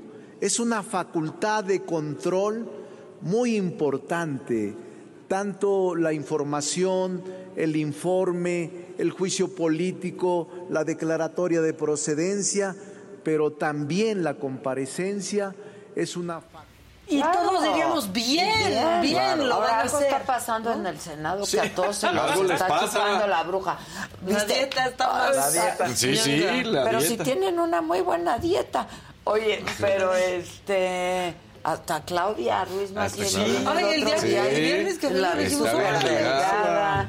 Sí. Bueno, y aquí dices, muy bien, muy bien, ¿no? Este, por Monreal, pero entonces llega una senadora que me ha decepcionado cada vez que puede, no deja pasar la oportunidad, Malú Micher. ebraderista o ebradorista, como le quieran decir. ¿Cómo que Es- no, Ah, ebra- ebradorista, ¿no? Es ebraderista. Ebraderista. Ebraderista. Es ebra- Ebraderistas. Bueno, pues se pasó de braderista. Fíjense, se pasó como tres pueblos. Porque dijo, no, no, ¿por qué? ¿Comparecencia? No es necesario, no es necesario. ¿Por qué no, No, caray? ay, es una no. facultad. Sí, del o sea, Senado. ¿Qué vas a creer? ¿Por qué poner así a mis puchunguitos a pasar por esas cosas? Que además Ebrard lo haría bien. Sí, Nada va. más, sí. Échenlo. No estaría de acuerdo entonces en una comparecencia. Si quieren, le pedimos un informe de las acciones realizadas por parte de la Secretaría de Relaciones Exteriores. Pero en este momento no hay la posibilidad de que llamemos a comparecer a nadie. A mí me parece que para eso somos gobierno, para eso somos personas de diálogo, estamos absolutamente indignadas e indignados por lo que parece, por lo que sucedió y no estamos cruzadas de brazos. Aquí está la rueda de prensa de la Secretaría de, de Seguridad Pública, pero en lo personal yo creo que entonces se someta más bien a un informe de actividades, porque a comparecer parece ser que lo están viendo como una concesión. Que sea un informe. Yo no estoy de, yo No, creo que es una por- facultad del Senado llamar Pues a sí. comparecer y a que den una explicación. Es más, déjenlos. Les, o sea, quizás les serviría. Pues claro. ¿no? Aclarar las cosas. Bueno, como no se ponían de acuerdo, se sometió a votación. Por favor, pongan la imagen de la votación para decirles qué pasó. Bueno, 38 a favor. Eh, fueron 40 porque dos se dieron ahí de viva voz y 41 en contra y dos abstenciones. Les quiero decir que solo con dos personas más que hubieran votado a favor, habría comparecencia. Con dos. Pero no lo dejó. Morena no dejó que eso pase. Eso. Está protegiéndolos. Y la verdad es que parece que los está protegiendo y les está haciendo en realidad más daño. Porque Marcelo Ebrard lo haría bien, quizás Claro, Adán Augusto también. también. Y saber qué pasó y que digan. No que se echen la bolita como se la ha hecho a Adán Augusto luego, luego a Marcelo Sí, Ebrard, y dar ¿no? la- dar la cara que Pero cae que bien, den ¿no? la cara, ¿no? A la gente le, le caería bien eso. Sí. Pues por lo Pero- menos quieren saber. Esto no fue lo único que sucedió, porque entonces... naranjita. Échalo. Es una naranjita de Josué bien. Murillo. Hola Adela y equipo, soy de Honduras y es muy triste cuando escuché al presidente y a diversos funcionarios hablar con una total indolencia por la muerte de todas estas personas, incluidos 13 hondureños. Pues sí. Y un verdecito de Gabriela Rodríguez con carita, nada más. Sí, sí, sí, es muy triste y eso piensa también Damián Cepeda del PAN, porque después de que fue la votación, agarró el micrófono solo para decir, me dan pena. Y tiene razón. Presidente, le agradezco su tolerancia. La verdad es una pena lo que hoy está dando el Senado como espectáculo. Me avergüenza, pero unas y otras posturas, lo debo decir. Este, no puede ser posible que una tragedia donde mueran por un incendio personas no nos logre unir. O sea, de veras qué desesperación, pues. Yo entiendo perfectamente, yo mismo planteé la renuncia del titular de migración, pero si no logra la mayoría, se lo iba a decir en su cara, en la comparecencia, pues, ¿verdad? Usted, señor, tenga dignidad y creo que debe hacerse un lado para la investigación. No por eso voy a dinamitar que vengan al Senado de la República a comparecer y a rendir cuentas. Es nuestro trabajo, pues. Y me parece a mí que fuimos avanzando en consensos en un asunto que deberíamos de poner por delante el interés de coincidir. Yo no me imagino a nadie afuera celebrando que no nos logramos poner de acuerdo, porque ahorita ya estamos en una encrucijada. O sea, ya hoy, habiendo rechazado la comparecencia, pues quienes estábamos de acuerdo en el resto, decimos, oye, pues no, quedó incompleto, porque ya estaba este asunto puesto ahí, pero hubo toda la intención de dinam- dinamitarlo, pues, de unos lados y de otros. Esa es mi opinión y debato con quien quieran cuando quieran. Y la verdad que qué pena. Se murieron 39 personas, 39 personas. No es relevante, hombre, las cosas. Lo importante era hacer algo desde el Senado de la República. Y a mí sí yo hoy, la verdad, me avergüenza este órgano legislativo. Gracias. Él muy tiene bien, Muy bien, razón, muy bien tiene razón. Claro. Ponerse poder, no poderse poner de acuerdo Para algo para así. algo co- como una Como una comparecencia. Después de lo que pasó. Bueno, ¿ustedes creen que tiene razón y que sí, qué pena? Sí, Sí, claro, pero no. por bueno, supuesto. pues Ovidio Peralta de Morena, otro senador, No, dice que no, que, ¿saben qué? A él no le da pena. Él se siente orgulloso. Orgulloso, dijo. Simplemente para comentar que el senador que antecedió menciona que le da vergüenza. Al contrario, nosotros nos sentimos muy orgullosos, el grupo parlamentario de Morena, porque no vamos a permitir, no vamos a permitir que su carroñería política a la que están acostumbrados sea utilizado este Senado de la República. Para eso se está haciendo el punto de acuerdo y se van a llevar a cabo las investigaciones. Y por eso, si, ah, si puede pedir orden, por favor. Lo que Eso no dijo. debieran permitir es que pasen cosas como las que pasaron. y, y para eso, pues hay que ver qué pasó. Pero está muy orgulloso, hombre. Sí, pero miren, es lo que les digo. Como nosotros no sabríamos de este señor más que, o sea, solo sabemos de él por lo que dice aquí, le voy a poner Olvido Peralta. Va- En lugar de Ovidio es Olvido, Sí. porque la verdad no sabríamos ni quién es si no fuera por decir estas sandeces. Y todo esto, después de todos los que subieron a hablar a tribuna y demás, resultó ser inútil porque pues no pasó nada. Tan inútil como lo que hizo esta diputada del PRI de la Ciudad de México, que dijo yo me voy a, a lanzar al Instituto Nacional de Migración y le voy a sacar las cosas al director. Lo voy a desalojar de su oficina. Qué Chale. Estoy aquí en las instalaciones del Instituto Nacional de Migración y vengo a solicitar en mi calidad de legisladora la renuncia del director del Instituto Nacional de Migración, Francisco Garduño, por ser cómplice de la muerte de 39 personas en Ciudad Juárez. Es inadmisible que aquí en el instituto todo esté normal, me quieran mandar policías para sacarme del instituto, pero no hay, no están las instalaciones tomadas y no permiten la entrada para pedir la destitución de un funcionario público que permitió y fue cómplice de 39 personas que fueron fallecidas. Solicitamos la destitución inmediata del director del Instituto Nacional de Migración por los videos donde el personal del Instituto Nacional de Migración sale de las instalaciones y mueren 30 Cintia López Castro No, es bueno, pero ahí la ya. diputada que nos prometió los brownies que duraban cuatro días Ya, el viaje. ya, que también ya, es mentira, diputada. no duran Eso cuatro no se días. puede, diputada. Bueno, la- sí, ¿qué Bueno, sigue? Ya, otra cosa que no tiene nada que ver con esto. Le vamos a cambiar el mood. Porque Mauricio Vila, pues andaba ahí medio presumiendo que el internet jala bien perrón por allá por sus rumbos, el gobernador de Yucatán. Y este, pues creo que, que pasó unos minutos difíciles que le parecieron horas. Emanuel, Emanuel, ¿en qué año estás? en primero, En primero. A ver, ¿y qué le pasa al internet? que a veces se, se va el internet y falla. Ok, te conectas y te saca. Sí, o sea, no, no, no, no entra a algún lugar, no, no agarra el internet todavía. No agarra el internet. Muy bien. ¿Y por qué crees que pasa eso? No sé, por alguna falla. Por alguna falla. Muy bien. ¿Tienes celular acá? ¿No lo trajiste? A veces lo traes. Muy bien. A ver. Ven. Pasa a tu lugar, Emanuel. ¿Cómo te llamas? ¿Cómo? Jonás. A ver, vamos a intentar entrar al internet a ver qué pasa. Está horrible. Acá nos metemos. Ah, que este está bloqueado, dice. ¿Por qué dice que está bloqueado? Dice Yucatán eh, digital guion F y pide contraseña. Es del centro de cómputo. Ah, mira, esta es la que está abierta, Yucatán digital. Pero a veces falla porque como muchos se conectan y la maestra de informática ya nos dijo que solo 25 personas pueden estar conectadas y pues así falla el internet porque hay varias personas conectadas.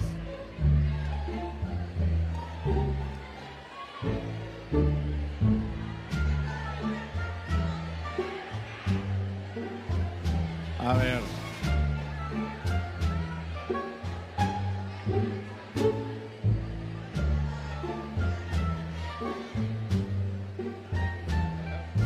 Se está.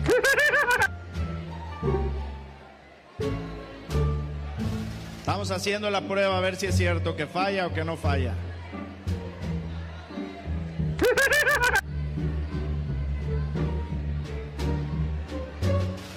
En ese momento, Cell sintió el verdadero Muy bien, pues, terror. pues sí está fallando. Ah, no digas nada. Ya, ya nos exhibe. No, después de una hora. No, pues sí está No, pues fallando. Era Kevin. Es como el internet de Kevin. dicen, es mi primo, jefa. Igual de alto y de... Oye, pues no, pues sí. Pero cuando- Si se lo están diciendo. Sí, se lo Y cuando el otro quiere agarrar- Claro. No sirve el internet. Y el otro quiere agarrar el celular y le hace el gobernador. No, la mejor parte que es donde no profundizan es. Nos dijeron que solo 25 Sí, puede haber claro. conectados. ¿Qué? Pues, ¿Cómo? ¿Qué clase de internet es ese? ¿En una escuela de cuánto? No, pues hay que contratar buen internet. Además me encanta. No, Está horrible. ¿Por qué crees que Está falla? horrible. No, ¿Por qué Kevin, porque Sí. no sirve. Kevin, exacto. Kevin. No, bueno, Y ya nomás por si se quieren seguir riendo, este, pues una policía se nos indignó muchísimo. ¿Por qué creen? ¿Por? Porque la multó otro policía. Ah, por no, estacionarse bueno. donde no debía. Es que es hermoso, en serio, es casi poético. Échelo. Qué mala onda que los propios compañeros me quiten la placa de mi particular. Qué mala onda si no informan. Qué mala onda que entre compañeros nos hagamos la maldad. Le estoy preguntando al compañero que quién es y me se pone.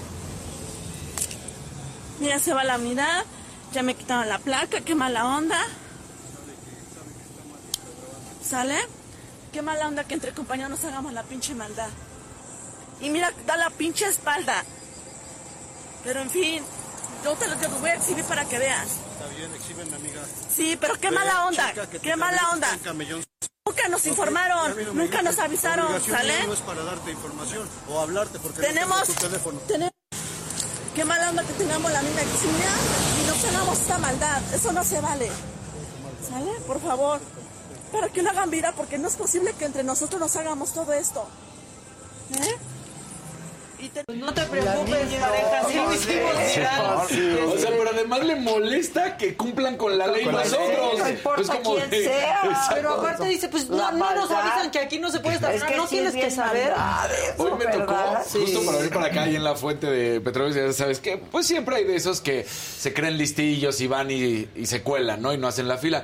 Era una patrulla y tú así, compadre, tú debes de poner No, el ejemplo. no, se cortando pasan. para meterse. Y luego ponen ahí su sirena para llegar rápido a los tamales Exacto. también, porque hay tráfico. Y nada más pasan la bola del tráfico y la apagan. Así de buen Porque eso sí hay que No reconocer. No nos hagan la pinche maldad.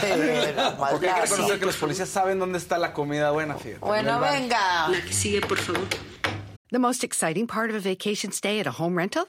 Easy. It's being greeted upon arrival with a rusted lockbox affixed to the underside of a stranger's condo. Yeah, you simply twist knobs, click gears, jiggle it, and then rip it off its moorings, and voila! Your prize is a key to a questionable home rental and maybe tetanus. When you just want to get your vacation started by actually getting into your room, it matters where you stay. At Hilton, we deliver your key right to your phone on the Hilton Honors app. Hilton for the stay. Con Verizon, mantenerte conectado con tus seres queridos es más fácil de lo que crees. Obtén llamadas a Latinoamérica por nuestra cuenta con Globo Choice por tres años con una línea nueva en ciertos planes al Nemery. Después, solo 10 dólares al mes. Elige entre 17 países de Latinoamérica como la República Dominicana, Colombia y Cuba. Visita tu tienda Verizon hoy. Escoge uno de 17 países de Latinoamérica y agrega el plan Globo Choice elegido en un plazo de 30 días tras la activación. El crédito de 10 dólares al mes se aplica por 36 meses. Se aplica en términos adicionales. Se incluye hasta 5 horas al mes al país elegido. Se aplican cargos por exceso de uso. La que sigue, por favor.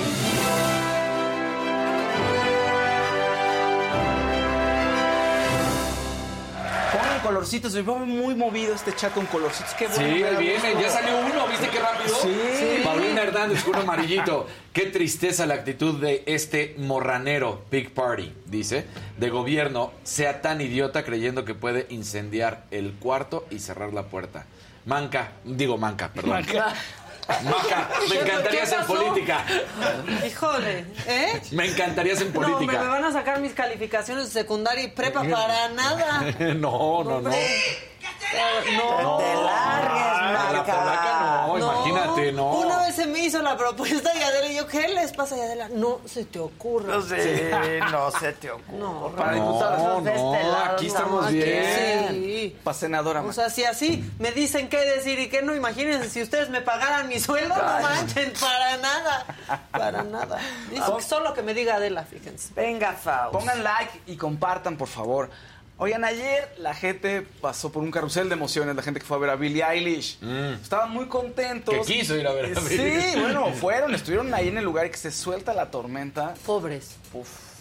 Ella muy bien, porque salió un ratito y dijo, a ver, voy a cancelar, pero voy a cantar unas canciones en acústico. ¿no? Si quieren, pueden ir poniendo el, el videito igual.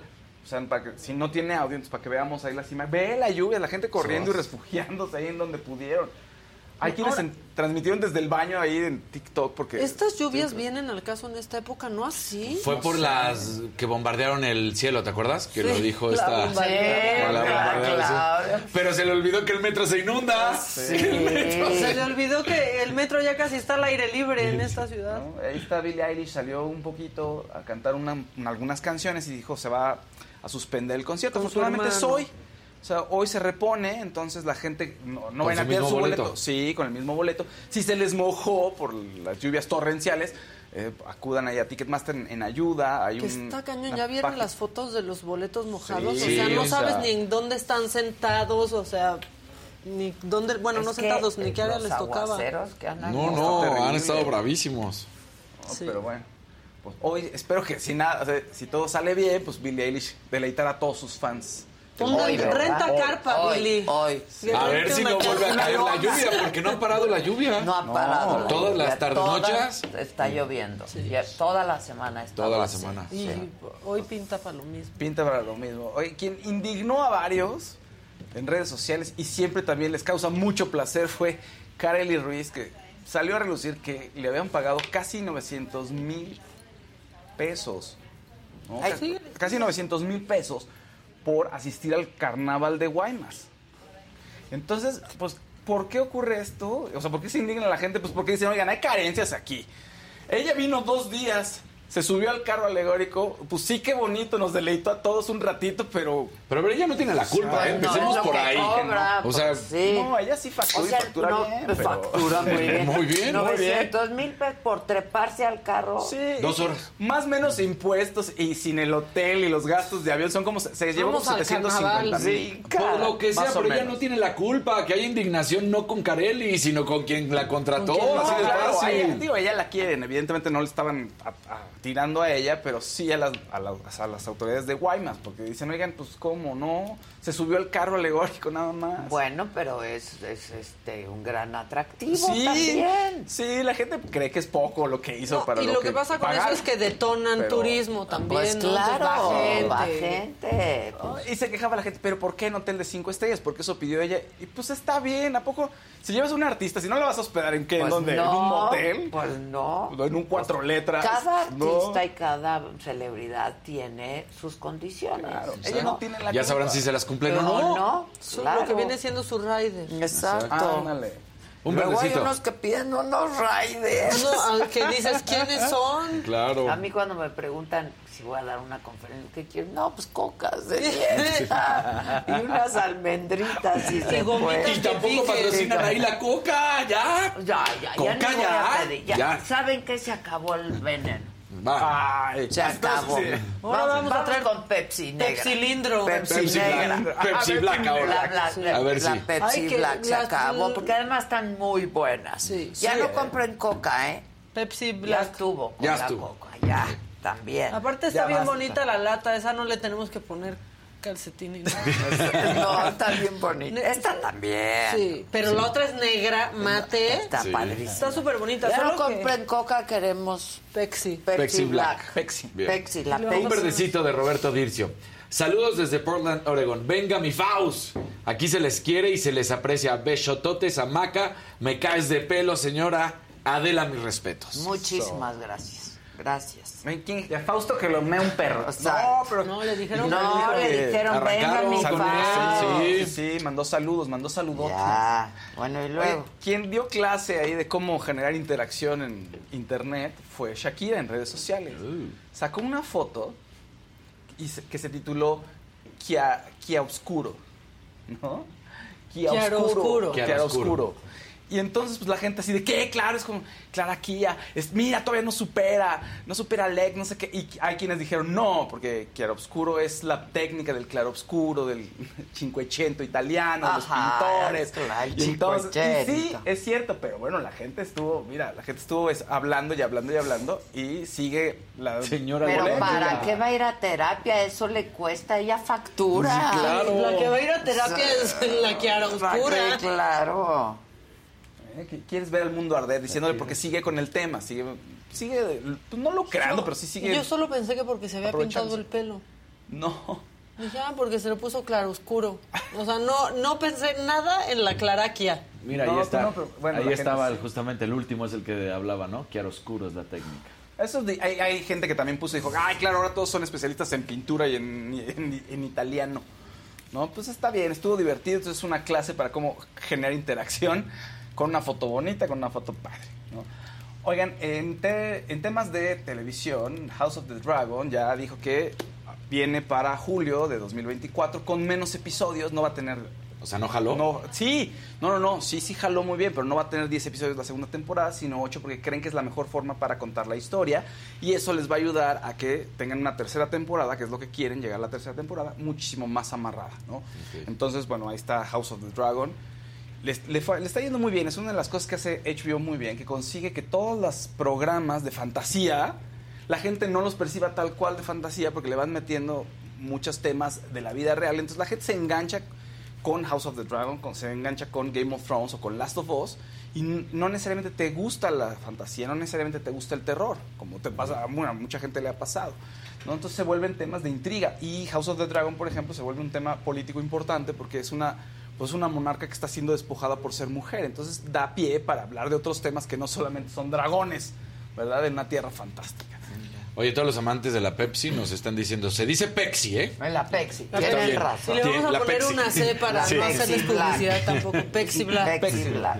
Gwyneth Paltrow hoy es- va- ya se va a empezar a cerrar el juicio de Gwyneth Paltrow contra este esquiador, este doctor que estaba ya retirado cuando ella le chocó, eso es lo que dice la defensa, pero se tiene que determinar si fue él quien le chocó a ella. Entonces hoy tiene que la defensa dar su cierre, ¿no?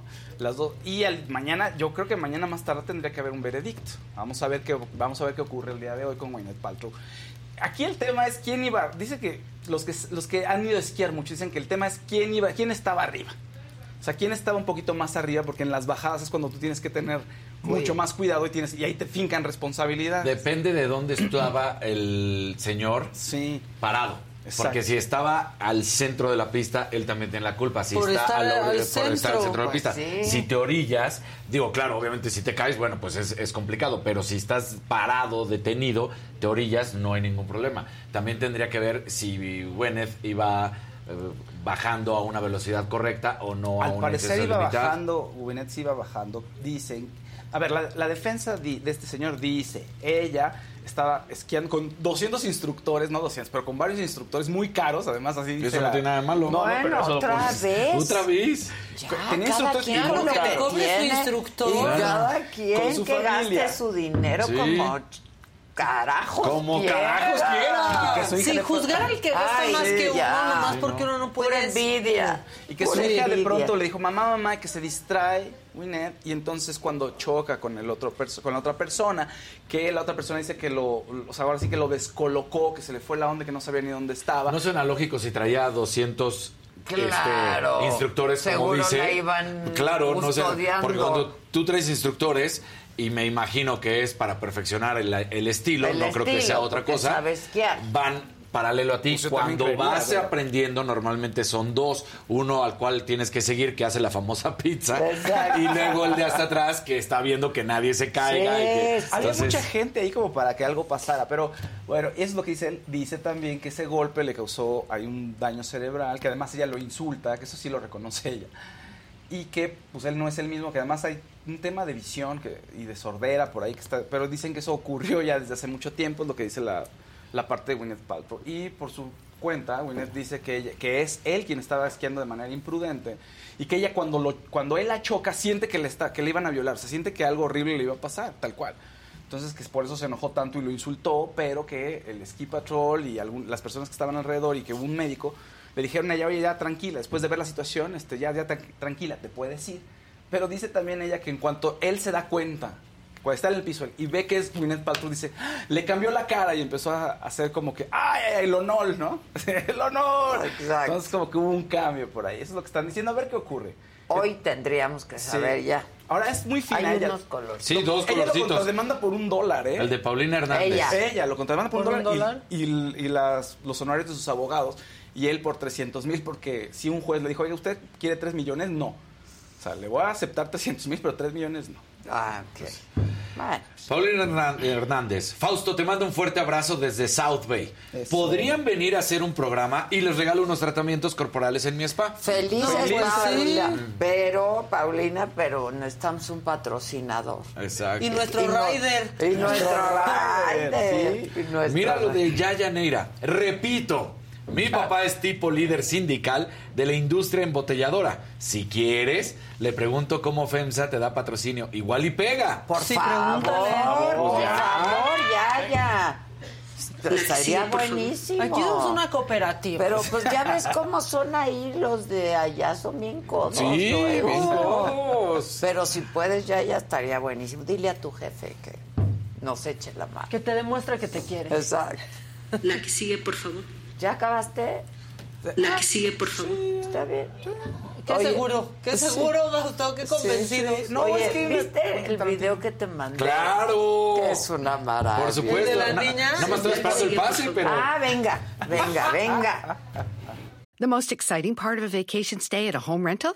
Easy. It's being greeted upon arrival with a rusted lockbox affixed to the underside of a stranger's condo. Yeah, you simply twist knobs, click gears, jiggle it, and then rip it off its moorings, and voila! Your prize is a key to a questionable home rental and maybe tetanus. When you just want to get your vacation started by actually getting into your room, it matters where you stay. At Hilton, we deliver your key right to your phone on the Hilton Honors app. Hilton for the stay. Con Verizon, mantenerte conectado con tus seres queridos es más fácil de lo que crees. Obtén llamadas a Latinoamérica por nuestra cuenta con Globo Choice por tres años con una línea nueva en ciertos planes al Nemery. Después, solo 10 dólares al mes. Elige entre 17 países de Latinoamérica como la República Dominicana, Colombia y Cuba. Visita tu tienda Verizon hoy. Escoge uno de 17 países de Latinoamérica y agrega el plan Globo Choice elegido en un plazo de 30 días tras la activación. El crédito de 10 dólares al mes se aplica por 36 meses. Se aplica en términos adicionales. Se incluye hasta 5 horas al mes al país elegido. Se aplican cargos por exceso de uso.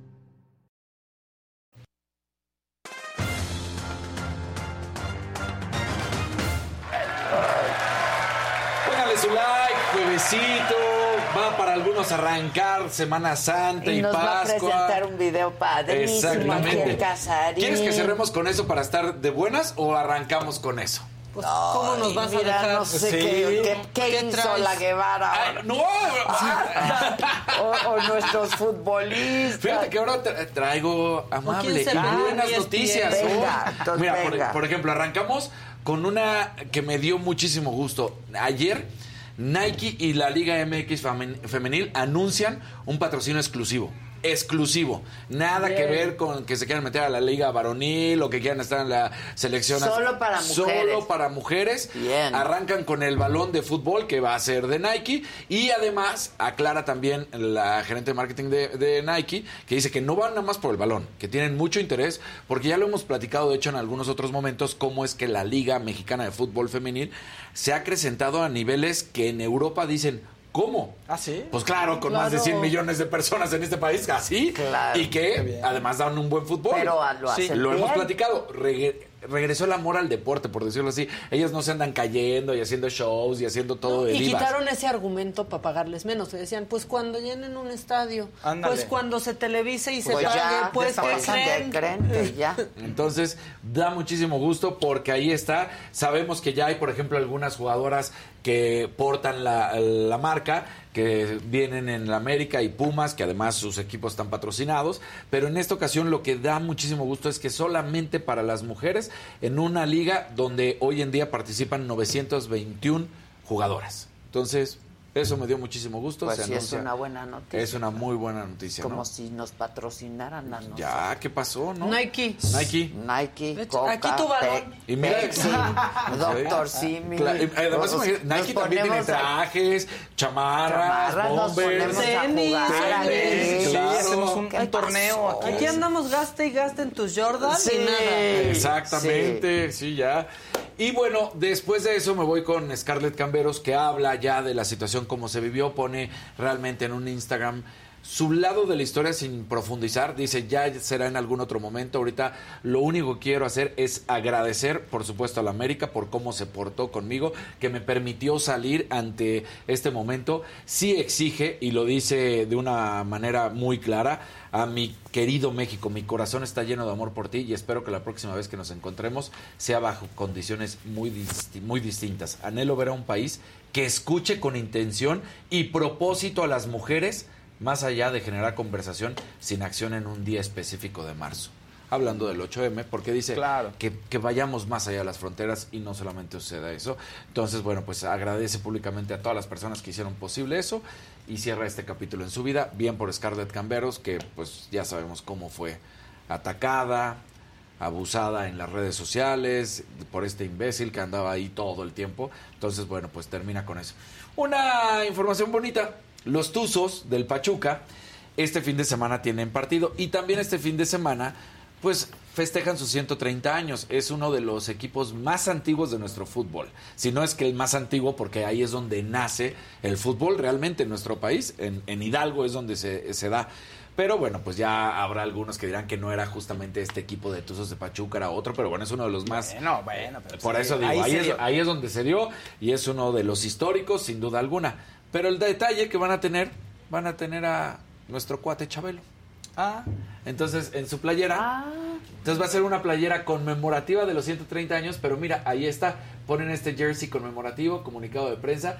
Ahorita hay una mejor foto donde vemos en la parte de atrás. Ahí está. Gracias, cuate. Gracias, cuate. Gracias, cuate. Y ahí está Chabelito. Entonces, Alguien me dijo ayer que esperaba más de lo de Chabelo. O sea, que hubieran querido mínimo hasta un desfile. ¿Qué, a ver, ¿qué el- piensan? El, pues, mira, Estoy de acuerdo. Yo sí. Y más cuando estaba tan entregado en el deporte. En lo que fue el partido de México, sí se dio un minuto de silencio, pero vamos a ver si algunos otros de los equipos del fútbol mexicano, en específico el América, y no por otra cosa, pero Sí. él era fan recalcitrante del América, pues que haga algo, ¿no? Sí, algo mucho más padre. Ya, ya el Pachuca ya puso el ejemplo diciendo, Y a ver, años en televisión. tantos- Sí. Bueno, a Chespirito le prestaron el, Azteca. exactamente. Pues sí, yo creo que al- algo mucho más, un homenaje más grande, ¿no? Este, Como que nomás les sí. dieron, Sí, le dieron medio día de programación. Sí. Sí, como que hay, hay que ver cómo responde el mundo del deporte, ¿no? Sobre todo el fútbol, ¿no? Porque ya los deportistas lo hicieron inmediatamente. Luego, eh, Final Four, México contra Estados Unidos, va a haber partido. Esto es interesante porque se vuelven a ver las caras. Será el 15 de junio a las 8 de la noche este partido, hora del centro de México. Así que ahí se estarán enfrentando. Veremos si sigue ganando Estados Unidos a México o ya hay un cambio. Y nos vamos con la nota más alegre, sin duda alguna. Porque este fin de semana hay carrera de Fórmula 1 en Australia. Y ya empezaron los dimes y diretes, como lo dijimos, toda la temporada vamos a traer estos chismes. Porque un periodista en Holanda dice que deje de llorar el checo. Así tal cual, ¿eh?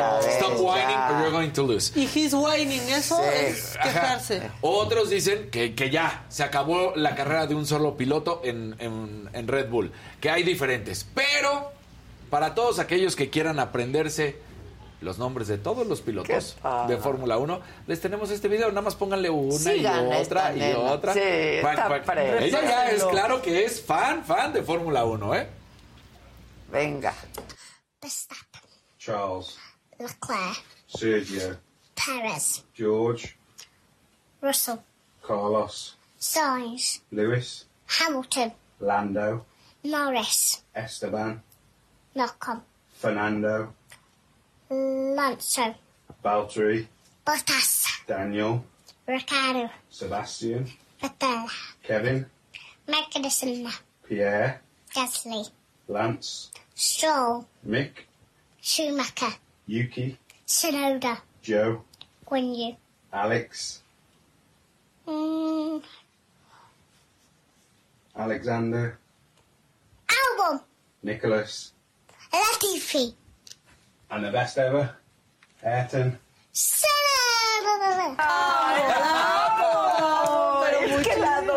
La una la cosa espectacular, sí, sí, Me sí. lo encontré por ahí, dije, Está se lo voy a bonita, mandar. está padrísimo. Está padrísimo. Así con las capitales Sí. de chiquitos. Best ever. Ayrton. ¡Seda! Está padrísima.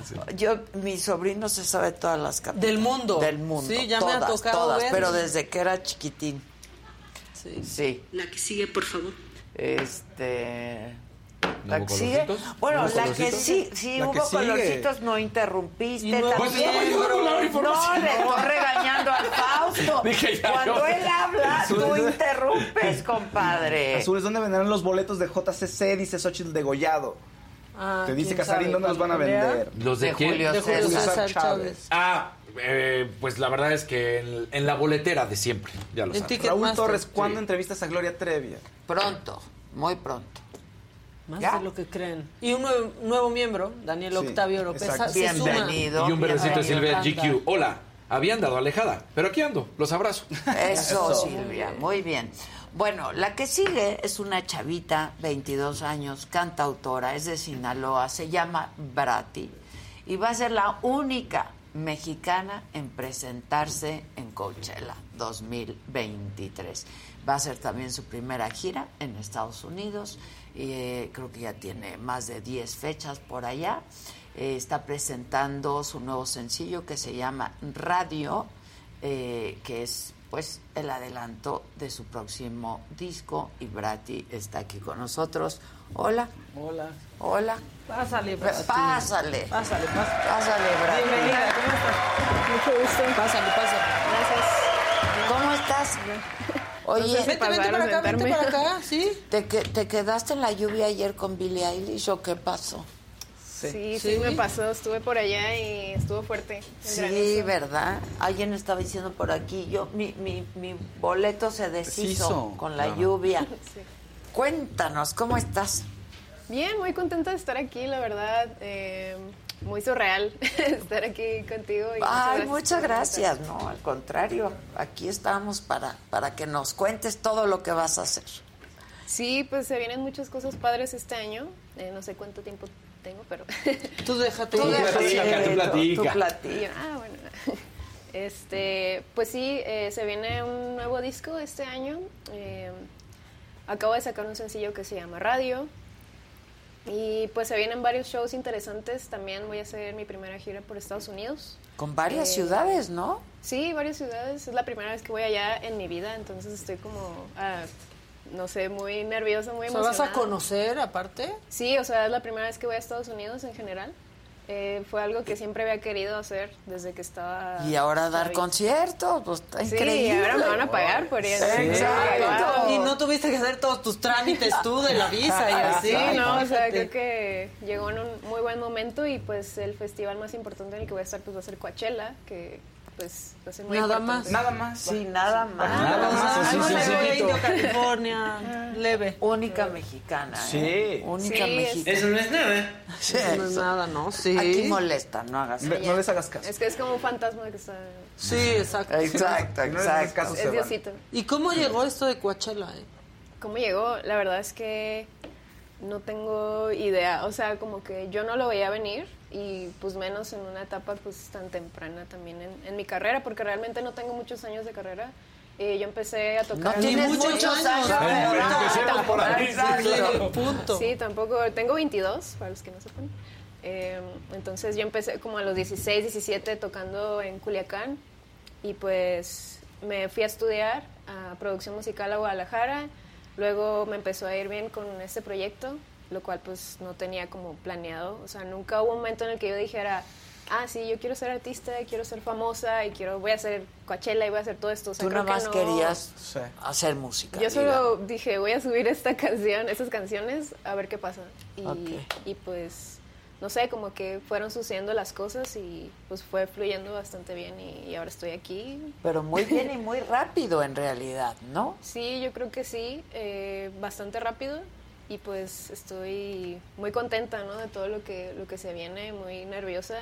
Y pues en general en Estados Unidos pues mi música está muy influenciada por eh, artistas de California y artistas eh, que son de, de- de ese país.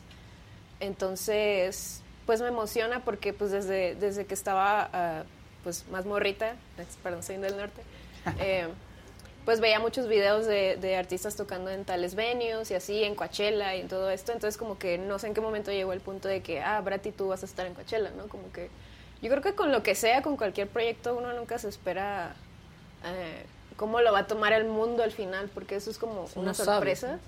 Y, y pues el mundo al final lo hace como que suyo y el universo dice, ah, pues te voy a poner aquí y, y, eh, así, no sé.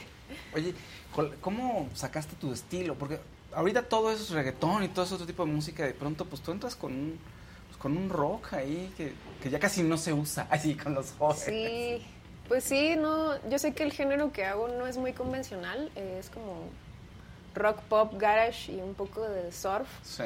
Eh, Entonces, eh, yo tengo claro que no es como que lo que está de moda ni nada, y justo la canción que saqué habla un poco de eso, eh, como... La de ahorita, la de radio. Sí, Ajá, les ok. cuento un poquito el, como el contexto de esta canción, porque se llama Radio. Eh, bueno, el coro dice, me deprimo cuando escucho la radio.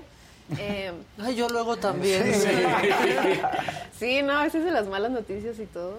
Bueno, pero como que me surgió este sentimiento de, como artista, eh, siento que existe mucha comparación entre otros artistas y a veces tú contigo mismo, tú solo te comparas, ¿no? Con otros artistas y, y piensas, ¿por qué este artista está haciendo más que yo ahorita? O como que empieza como esa lucha de, de egos y los pensamientos intrusivos también que, que te pasan como artista, justo que, pues esas inseguridades y esas cosas que dices de que... A lo pero mejor lo que yo estoy haciendo no... no está bien o, o a lo mejor debería hacer esto, debería hacer reggaetón, ¿no? Para pegar, quién sabe, que, que pues lo he pensado.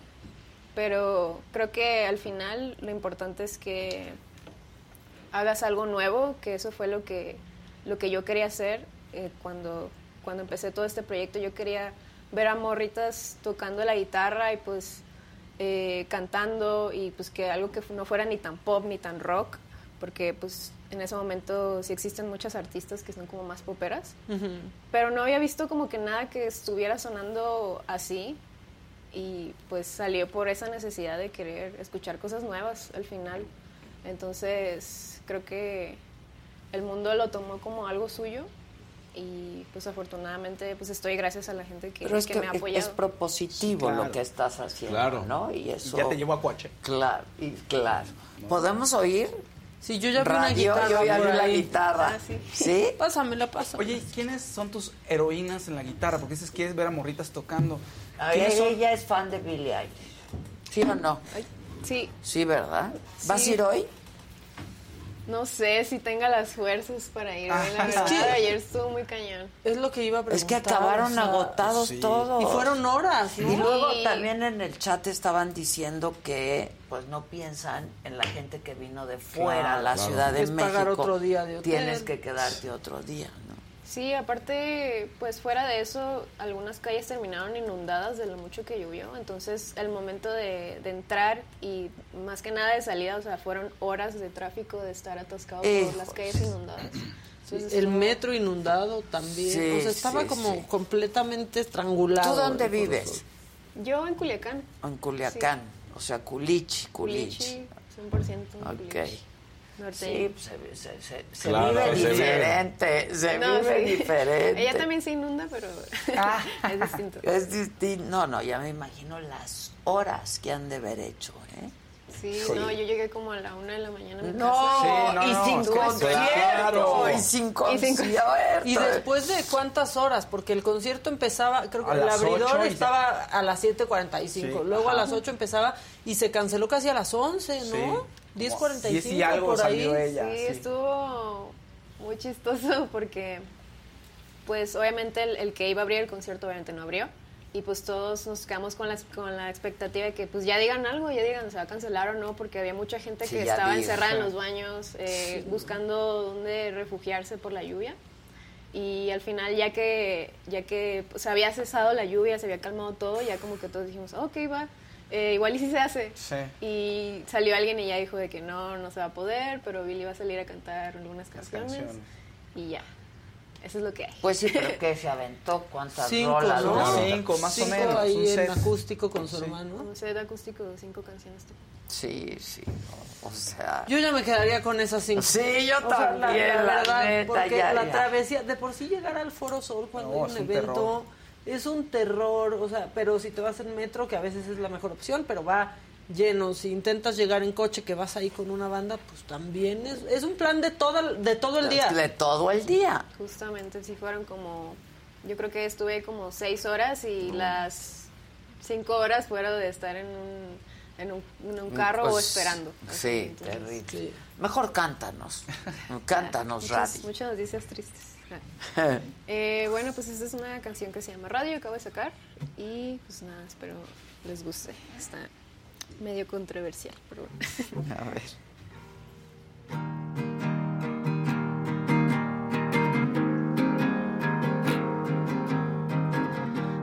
Este tiempo he tratado de decirme las cosas llegan solas, tú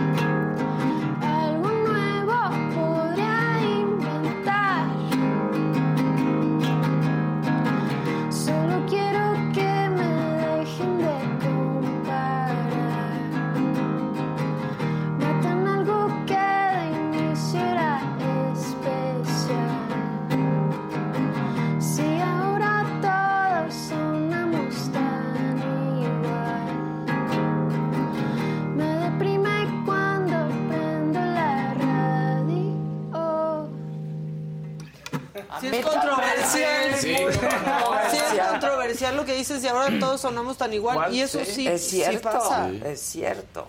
Hay unas que no sabes cuáles son de, ah, es ella, ah, no, es la otra. Oye, ¿y si te, sí te ha llegado a afectar esto que nos decías, no? Un poco el origen de esta canción, de que te comparen, de que de pronto, pues no, no tengas, eh, pues, esta resonancia que de pronto tienen otros otros cantantes, o sea, o que no la habías tenido, porque ahorita, pues caray, Claro. o sea, más de 10 fechas Sí, en claro. Estados Unidos, este, el festival y todo eso, sí llegó a como a hacerte dudar de lo que estabas haciendo. Pues es que realmente esta canción la escribí hace tiempo, entonces en ese momento no sabía todo lo que, lo que iba a pasar, no tenía en mente un Coachella, no tenía en mente nada.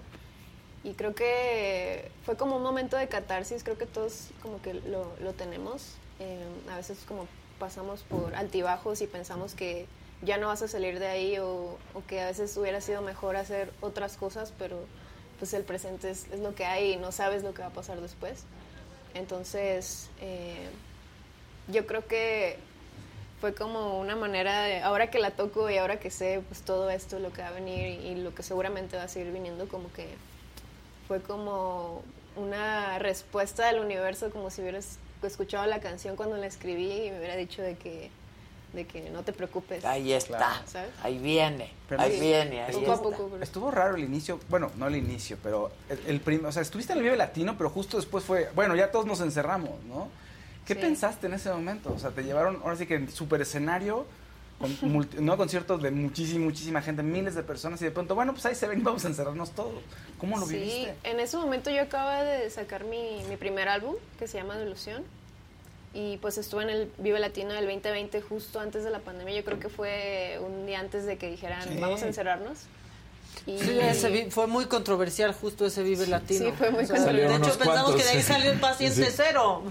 Sí, no, ¿Te sí hubo- acuerdas? Sí, de ahí De ahí salió. salió, de sí, ahí salió. que se cancelara. ¿Era tu primero? Tu Sí, primer- qué bueno que primer no se canceló concierto Sí, el oficial. primer concierto masivo. Pero además, ¿qué edad tenías? ¿18? 19. 19. 19. Entonces, no, yo pensaba, dije, lo van a cancelar, nadie va a ir, o a lo mejor me va a ir, bien- va a ir como poquita gente a verme. Entonces, como que la expectativa de que era una artista nueva, o sea, yo sé que mucha gente no me iba a conocer, y aparte estaba lo de la pandemia. Entonces, como que muchas cosas, y yo dije, "Uf, quizás no era el momento, no sé, como que Claro. dije, ¿por qué ahora? ¿Por qué a mí? Sí, sí, pero, sí. pero bueno, por algo pasan las cosas y, y creo que me fue bastante bien, la verdad. Al final, pues terminó yendo mucha gente a ese festival. Y sí se llenó la, la carpa donde yo toqué, fue, que fue la carpa intolerante. Y pues yo estaba en shock, o sea, yo no, no esperaba ver tanta gente. O sea, era la primera vez que yo veía tanta gente así verme y, y, pues cantando algo mío. Oye, y desde chi bueno, desde más chiquita, o sea, morritita, eh, ¿pensabas en que eso querías hacer? ¿Cantar y hacer tu música?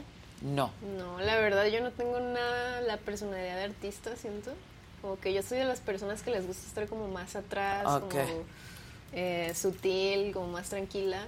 Y, y no, nunca se me cruzó por la cabeza ser artista. ¿Pero escribías o algo?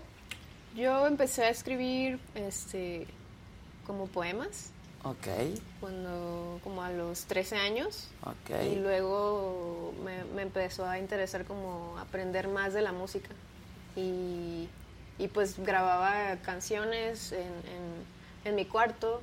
Yo tenía la mentalidad de que quería hacer música para películas Mm. comerciales, como que o a lo mejor Musicalizarlas. trabajar en conciertos, ¿sabes? Como eh, detrás del stage y todo esto. Y pues el mundo dijo, no, te vamos a poner enfrente, así como artista. y pues me ha enseñado muchas cosas porque pues yo no tengo la personalidad de, de querer llamar la atención, vaya. O sea, si no todo lo contrario, como que... ¿Te genera gusta- ansiedad? ¿Te, te- Mm, yo creo que sí, pero, o sea, no, ya no, ya no tanto. Ok.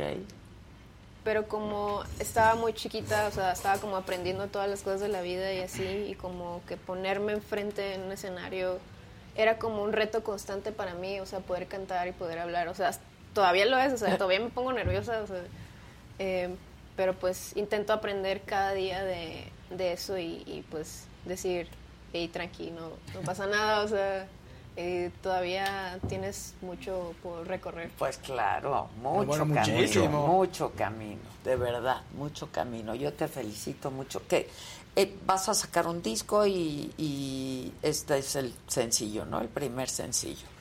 Ya es. tienes el resto, ya está todo listo. Pues está en proceso de, de grabación este álbum, pero pues eh, ya tenemos todo lo, lo que se va a tratar, el concepto. Eh, el álbum va a ir mucho sobre los sueños, sobre medio los backrooms, medio como que un mundo ficticio que, que creé desde cero con, con mi amiga Krishna, eh, que es fotógrafa. Inventamos toda esta narrativa de, de un mundo que se llama Tres y en este pasan todas las canciones y todo lo que se cuenta en, en- en- las canciones. Entonces, eh, es, es una historia bastante loca que pues poco a poco la voy a ir contando mediante los videos que saqué. Entonces, pues sí, este es el primer sencillo y es como uf, una probadita de lo que va a ser el álbum porque creo que es de, de los álbumes que estoy más satisfecha haber hecho hasta ahorita. Felicidades. A los caray, 22 años, a los de todos los álbumes 22 de la- años. Wow. sí. ¿Quién sabe? Puede que mañana ya no quiera hacer música. Es- ¿Estudiaste Ah. alguna otra cosa?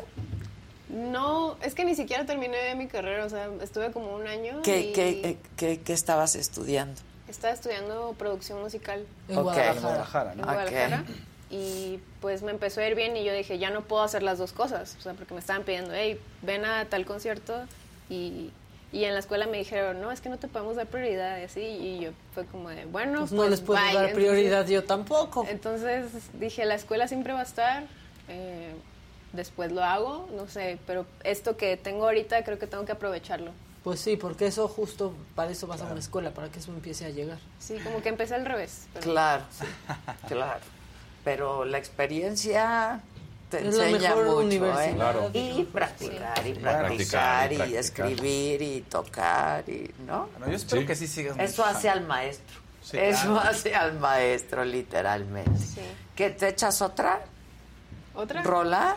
Uy, no sé. Sobredosis de tempra, Ay, ¿no? fíjate que no me gusta tocar esa canción. ¿Por? No sé. ¿Por qué? La odio. O sea, creo que es de las canciones que, que escribí cuando estaba como más morrita y ahora digo, ay, ¿por qué escribí Que te da pena ya, así Sí, como cuando ves una malo. foto con un look que dices, ¿cómo andaba así? Eso te pasa con tus Sí, letras. es como si, si tuvieras un recuento de, de los de los daños de cuando estabas morrito de adolescente y dices, ay, ¿por qué dije eso? ¿Por qué pensaba eso? Es, es como ver tus fotos de tu fiesta de 15. Sí, que dices, A los ¿quién? 25. O, al- o de la boda de tu hermana. ¿Te- Maca. te acuerdas? Oye, pues la que quieras, pues. Uy, es tendría que afinar aquí otra vez la guitarra porque tiene una afinación diferente. Afina, aquí nosotros. Aquí estamos. Banda. Uy, Felicidades, buena música. Tal vez, eh, ay, por favor, tienes que dar otra rola. Eh, ¿Ves? Sí, exactamente. Dale. Ah, Brad, como público tenemos derecho a decir si nos gusta. Ah, están hablando de otro tema. Vero dice, Bueno, me gusta, tiene ritmo, me quedé con la tonadita, dice Vero Falcón. Que cante Mundo de Caramelo para que te pongas feliz. No, esa No, es de Dana es de Paola. Dana. Brati, sos un artista y genial. Los de otros países nos gusta tu música. Ya. Sí. Este. Pues caray, felicidades. ¿Cuándo te vas a Estados Unidos? Mm, me voy el 9. Voy a estar haciendo algunas cositas con Fender, eh, de contenidos y así. Y pues van a patrocinar eh, con algún equipo en este tour. Y la primera fecha es el 12 de abril en Oakland. Ay, ya mero. Ya. Ya mero. Ya, dos o sea, semanas, ya. Sí, ya casi nada. Y pues se vienen varias fechas, se viene este, Los Ángeles, se viene Coachella, se viene Dallas, Phoenix, este, Austin, eh, ya ni sé cuál es, pero ahí Pues no sé, en pero- redes. sí, y te va a encantar Claro. además. Sí. Oye, ¿dónde puede la gente ver dónde vas a estar y qué fechas, etcétera? Tus Pues, redes eh, sociales. Lo pueden ver en mis redes sociales, en mi Instagram, este, ahí están los posts con las fechas y también en mi página oficial que es brati.com.mx. Ahí viene toda la, la información que necesiten saber y la de los boletos donde los pueden adquirir también. Felicidades y muchas gracias. Muchas gracias. Gracias. Al contrario. No, al contrario, Eh, al contrario. necesito decirte algo antes de, de irme. Pero mi episodio favorito de la familia Peluche es en el que sales. o sea, no me puedo ir sin decirte Muchas eso, de verdad. gracias, muchas gracias. El mío también. Sí, me imagino. Es que la familia Peluche fue como parte de, de mi vida muy Pues de la infancia. pues claro. Y me divertí mucho haciéndolo me además. imagino. No sé cómo hiciste para no reírte. No, sí me reí. Hay por ahí unos bloopers que luego creo que Eugenio sacó por ahí. Sí me reí muchísimo, ¿no? Aparte Eugenio hace muchas travesuras Aparte- cuando están grabando, ¿no? Dicen, Pues sí, como pero además caritas como que así. yo no, pues yo no le sé. Y entonces había como complicidad ahí, ¿no? Sí. Creo que fue la primera vez que usé apuntador. O sea, yo no uso apuntador, ¿no? Órale. Y entonces, pues para seguir el texto y todo, y yo dije, híjole. Pero nada más le veía la cara a Eugenio y yo me moría de la risa, me moría de la risa. Sí, no, de, de- amo mucho la familia Peluche. Me, esa, era algo que veíamos todo el tiempo con mi familia y así. Y, y ese capítulo familia. lo vuelvo a ver y me da mucha risa. Me gusta. Muchas gracias, Sí. muchas gracias. Un verdecito, Paulina Hernández. Brati, suerte y bendiciones. Sí, suerte y Bendiciones, bendiciones. bendiciones. Muchas gracias, gracias. eh. Les recuerdo todos los martes 7 de la noche Saga Live por este mismo canal de la Saga. The most exciting part of a vacation stay at a home rental? Easy. It's being greeted upon arrival with a rusted lockbox affixed to the underside of a stranger's condo. Yeah, you simply twist knobs, click gears, jiggle it, and then rip it off its moorings, and voila! Your prize is a key to a questionable home rental and maybe tetanus. When you just want to get your vacation started by actually getting into your room, it matters where you stay. At Hilton, we deliver your key right to your phone on the Hilton Honors app. Hilton for the stay.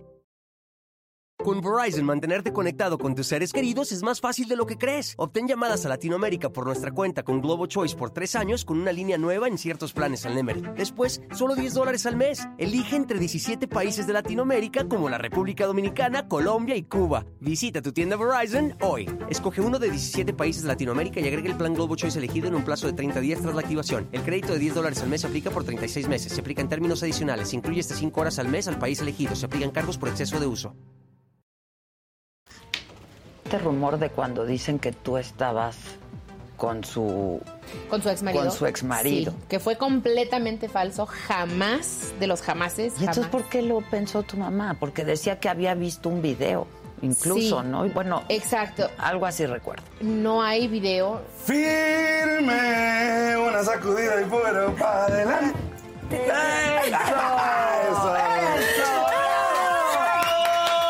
¿No te sorprendió el presidente hablando de ti? Sí, totalmente. O sea, ¿qué dijiste? Pues, ¿qué pasó? Es que yo creo que para que te mencionen tiene que haber pasado algo o muy grave o, o muy bueno como, Como el Oscar. ganaste un Oscar. Ah, pero ahí sí no, ¿verdad? Sí, ahí sí no. Ahí sí nadie te habló. Fíjate, fíjate, fíjate. Si me echo un soplado, me sale con premio. Si voy a hacer del 2, resulta que no hay papel. Si voy a tirar el miedo, está ocupado el retrete. Mejor me agarro el pajarito y juego con él.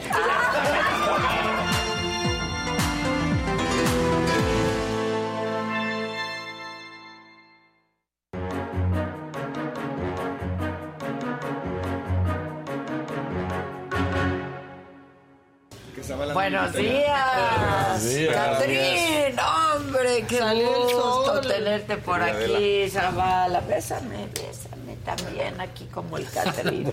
Oye, me pregunta Gisela ayer, oye, jefa, ¿y qué hacemos con Gil? Le digo, ¿qué Gil? Me dice, Gil, de mañana. Le digo, ¿qué hacemos de qué? Y me dice, sí, lo, lo traemos. Y le dije, me dice, es que como ya Zavala y tú dijeron que ya no iba a venir. Le dije, pues el que nos dio de baja fue. ¿No te parece, Ay, ¿no te tú parece que, he estado lo suficientemente vituperado como para que me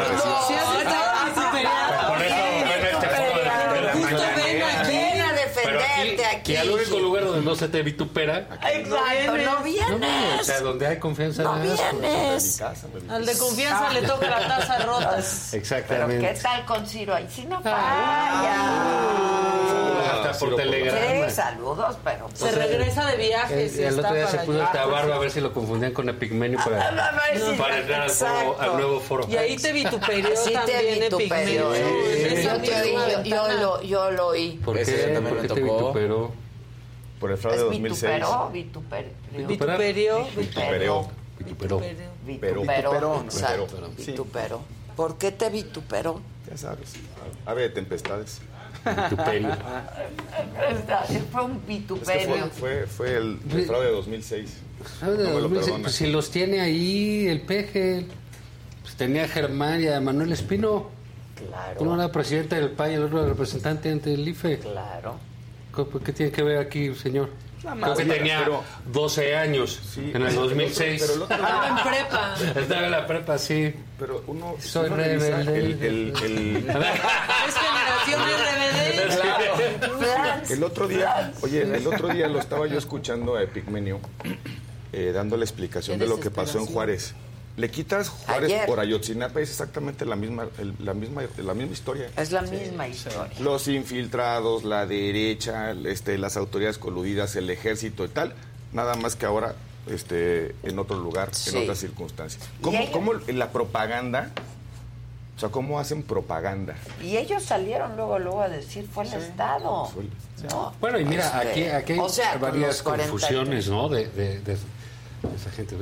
El Estado, pues el Estado es algo más que el gobierno, ¿no? El Estado, pues ahora sí que se podría decir que somos todos. ¿no? Es todo lo que todo lo que hay alrededor. Y creo que ahí, este, pues ellos en esa concepción tan extravagante de la política que tienen, que es la simple propaganda, eh, ha mostrado mu- muchas cosas, ¿no? Una, que muy poquita gente ha estado a la altura De las de las De circunstancias. Es, su- es muy complicado, muy complejo. Cada gobierno tiene eh, tragedias que no son causadas por ellos. Es más que si tú le dijeras que quisieras borrar, borrarían tragedias, no malos episodios o madrizas que les dieron o que les cacharon No, al las fulano. tragedias, Las tragedias son lo que quisiera quitar eh, cualquier gobernante. Y Y no es fácil, no las y no, provocan bueno, ellos aparte ahí ahí, necesariamente. ahí se quedan y el te- te van a nivel de reacción, de te van a estar rondando. Pero creo que el, que el presidente en ese sentido fue muy, muy, pues para mí muy penoso, por un lado, y triste, en el sentido de, de que crees que él va a tener una suerte de... de, de- de- yendo a sus discursos, ¿no? Eh, de solidaridad Humanismo, cristiana, ¿no? de caridad, No, hombre, ¿cómo vas a de gesto, un gesto humano, hacer a un lado cualquier cosa. O sea, el- se supone que el humanismo, el mexicano, el alemán, el que tú quieras, ¿eh? Bueno, no lo definen, pues pone al ser humano por encima de todo. ¿no? Entonces, pues piensas que este señor lo va a poner por encima de absolutamente todo, Todo, claro. la pérdida de las vidas en, en- en una oficina de- de- del, del Estado, de una política pública, ahí sí, diseñada por este gobierno. No. Dos minutos y luego las carcajadas, que francamente resultaron siniestras, ¿no? Porque bueno, Muy Eso. macabra. eh, cualquier, Sí son eh, siniestras, bueno, pero sí, en ese momento- y son un, un- un, eh, o, o una forma de escape verdaderamente absurda, y creo que eso dio muchísimo de qué hablar este, del presidente. Luego entonces, ¿por qué no Adán Augusto va a decir, pues es culpa de Ebrard? Pues sí, Y, luego ¿Y saben qué? Y quiero ser presidente. Sí. Oye, que tú no sabes lo que está pasando en el país. Como para... Y al día siguiente se va de gira a Veracruz a inaugurar una planta de los de Odebrecht. Sí. ¿No? Exacto, Aparte, ¿no? O sea, exacto. el, el- el- el- el perseguido. Ese tipo de cosas, eh, pues realmente, mira, esto es como el, eh, como el dinero, ¿no? Pues el, el dinero, pues muchas veces, este, pues muestra lo que es la gente, ¿no? Pero también de lo que carecían. Exacto. Entonces, aquí yo creo que lo que estamos viendo en las tragedias es, ves que es gente que no tiene capacidad de reacción, eh, sensibilidad, de- de- deja tú la política, eh, sensibilidad humana, y tampoco tienen una idea de respuesta de oficio eh, político. De que asumir una culpa ante la pérdida de vidas no es malo, no, te no. envilece, no te hace un mal presidente, Al no te contrario, al contrario, al ¿no? contrario. Este, por- y, y bueno, y esta es la crónica de un horror. Pero mira, En- en- eh, en siempre ciudad. yo lo he dicho, hay una indolencia. No, bueno, en este Palacio gobierno es Nacional. particularmente O sea, especializado. Indolente. Son propagandistas de la, mo- de la tragedia. Pasta de conchos. Hicieron campaña con pasta de conchos. Ofrecieron rescatar los cuerpos de los mineros. ¿Dónde está el rescate de los cuerpos de los mineros? ¿Cuánto ha pasado de, de pasta de conchos a la fecha? ABC hicieron propaganda de la tragedia, culpando al gobierno y le quitaron, lo primero que hicieron fue quitarle los apoyos a la familia del ABC. Ayotzinapa hicieron propaganda de la tragedia y no han podido, no han podido, salvo a Murillo, a Murillo Karam, no hay un solo responsable de esa tragedia eh, eh, sentenciado. Hicieron propaganda de la tragedia. Ciudad Juárez.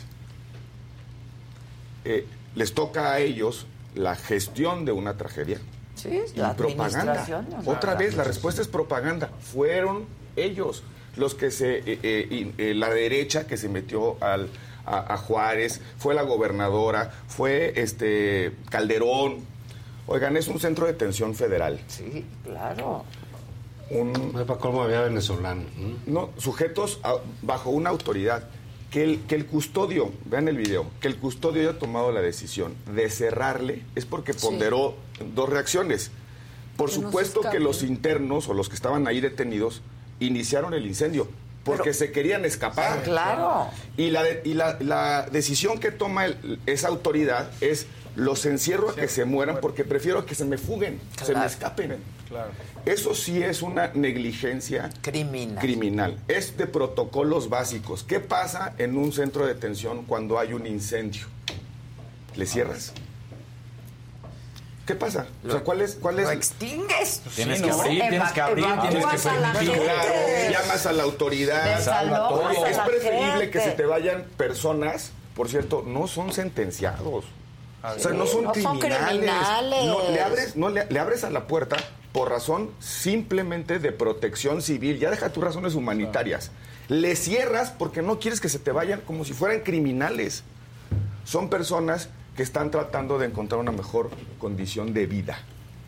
Que por cierto, y están migrando, país, están ¿eh? migrando o migraron de sus países porque hay una expulsión de sus países por pobreza, por violencia, por- por- pero también porque el presidente López Obrador, el, candi- el presidente electo, dijo que iba a cambiar la política migratoria. No, dijo que abrió las puertas, que Que donde comían puertas. dos, ¿Dónde comían está el tres y padre más Solalinde, sabor, que era el propagandista de la migración? bueno. Alentando las caravanas. Luego se enojaron los americanos y le dijeron, oye, no, ya no inventes. Nos pusieron una- un muro, un muro humano, la Guardia Nacional y, Y el entonces nos agarraron a patadas en cuanto entraban. Sí, entonces, a pero ahora patadas. tienes era la personas, familias, nada más porque, nada más porque está ahí cierto sentido del decoro. Pero eh, eh, son eh, ahí no- esos centros de detención de migrantes no son cárceles o no deberían, No ser deberían cárceles. ser cárceles. Esas personas no están pagando una culpa. No son delincuentes, son familias. Probablemente que se quieren encontrar con una familia que hace mucho tiempo migró. Pero los trataron ya no como, como delincuentes. Ojalá los hubieran tratado como delincuentes, como animales. Vean el video otra vez. Cómo la reacción del, del custodio es, se está incendiando. En lugar de decir, oigan, vamos, ¿cuál es el protocolo de incendio en un centro de detención? desalojar. Oye, ¿dónde están los extintores? ¿Dónde Sí. están? Nada, ¿eh? Le cierras. cierras. Le cierras para que se mueran. Porque es preferible que se mueran calcinados a que se vayan y le toquen la puerta a los americanos. De eso sí son responsables, ¿eh? Los Bueno, propagandistas. es una responsabilidad que no se van a favor. quitar, ¿no? Vean eso, por- Porque- porque- Claro Sí, que lo están no, no. incendiando desde dentro Pues porque sí, se quieren claro. salir. Para ver si así Ese les señor, ese señor es un, ese es un funcionario ¿Ese de la Secretaría de detenido? Gobernación. El de la ¿Y el chamarra otro? café. Sí, sí, Del Instituto Nacional de Migración. Vean la indolencia. Se está quemando eso y se van. Eso es de responsabilidad. Eso es de responsabilidad. Pero digamos, ahí, ahí. Tan fácil digamos, como no, bueno, pero ya están tomando órdenes de aprehensión contra ellos. Contra el que provocó el incendio. Pero, pero, ojo. Sí, sí, exacto. No, que van a decir que contra el guardia y sí, y sí. ¿Y por qué existen esos albergues así? ¿Y por qué fueron detenidos así? Fíjate la desgracia. Ah, que La, la migración es un problema terrible en todo el mundo. ¿no? O sea, porque vemos estas humana. escenas y hace poquitos años podíamos ver las ¿no? lanchas, las... o sea, tú has hecho reportajes de Sí, eso. Hace sí, poco hiciste uno en España, creo, con lo de África, Y en Estados etcétera. Y Unidos. siempre sucede eso, ¿no? Son hijos de nadie, ¿no? Nadie los quiere. Tú ves que aquí mucha gente, porque la migración te genera tus, tus peores cosas, tu racismo, tu xenofobia. Aquí hay mucha gente que le dice que consigan trabajo, que se vayan a su Sí. país. Pero este país vive de lo que millones de mexicanos fueron a hacer Claro. eh, en, en- En en otro Estados lado Unidos, y que sufrieron todo ese tipo de cosas que ahora se les hacen a, a- a- a, pues no, pues ya a Estamos los haciendo nosotros, compatriotas de los muertos claro. que estamos haciendo Lo que dijo Hoy te presumen Claudia 60 Ruiz mil millones de remesas, como si fuera algo... Ah, sí, como si fuera un exitazo, ¿no? De política pública Ah, nacional. sí. De lo que sí es Pero- culpable este gobierno es de no tener una política migratoria humana. Y ya deja, bueno, vamos a suponer que la, la hubiesen hecho, la tragedia se pudo haber dado también de cualquier forma. Yo creo, insisto, en que la respuesta que puedan hacer, la respuesta que da una persona a ese tipo de cosas, dice muchísimo de ellos, más que como presidente, que como presidente debería decirlo para liderar todas estas cosas, Claro. ¿no? Como decir, eh, para nosotros esta tragedia pues no es ajena, la han vivido compatriotas, por eso nos duelen, ¿no? Por eso las sabemos cercanas, por eso... eh, pues porque son de nuestros Porque países vecinos. las condiciones por las que pasan los nuestros Entonces también. es verdaderamente una tragedia ser migrante en México, un país expulsor, ¿sí? Porque que esté pasando en España, que pasa en Italia y Turquía, que en Alemania, que, que es cosas que pasan en Turquía, eh, cosas que pues dices, bueno, pero son, son países eh, pues que están en sí mismos, no tienen este, este fenómeno. Europa lo tuvo con la guerra.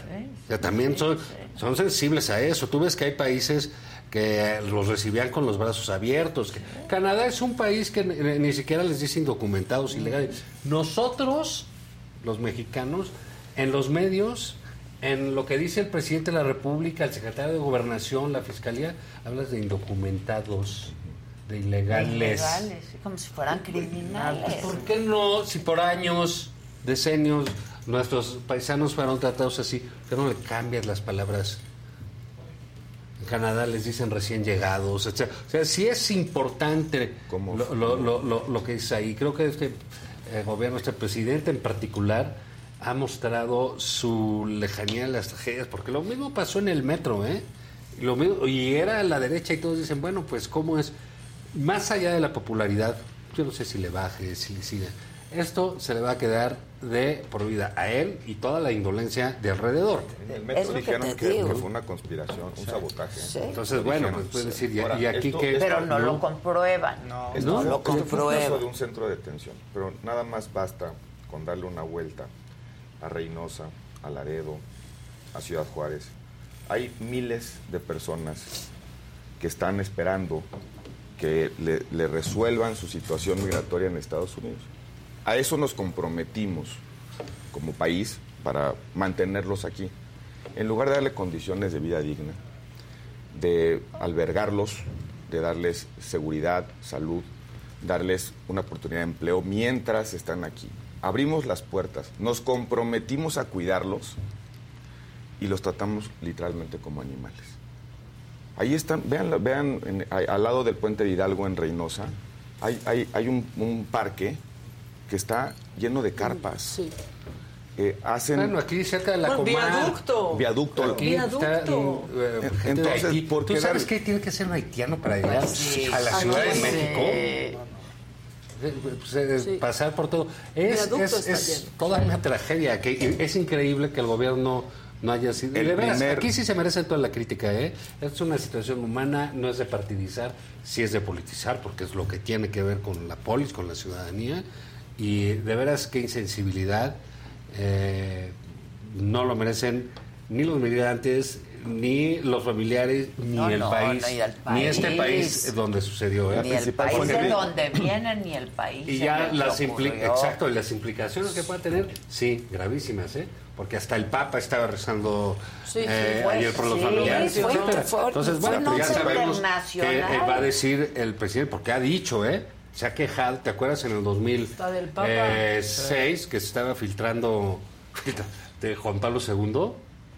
Que sí duró un buen ratito. Sí. Ah, sí, Como 15 sí. años. Así, lo duró un buen. Sí, duró un buen sí. que se. Estaba enojadísimo porque los medios estaban cubriendo la muerte del Papa, y no su Y no su campaña. Y decías, bueno, pero, pero para que digan, para que los que crean que es nuevo esto, ¿no? No, no, esto La principal no, fuente pues de ingresos del crimen organizado es la trata de personas, hoy en día.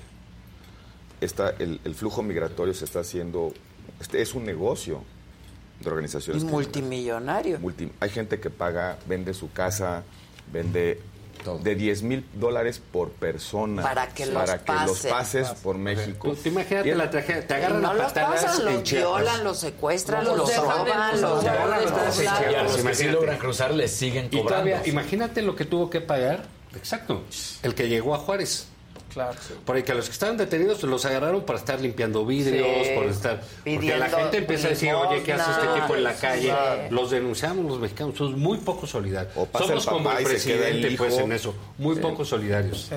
No, porque decir, bueno, este cuate, debería ser haber comunidades que ayuden, siquiera a tener. En Tijuana, con, con la gente de Haití, acabaron haciendo muy buenas cosas. Sí, sí. Todos los haitianos ya trabajan legalmente, ya son una comunidad. Sí. Medio mundo está feliz con, con ellos porque aportaron una buena parte a la Claro. comunidad.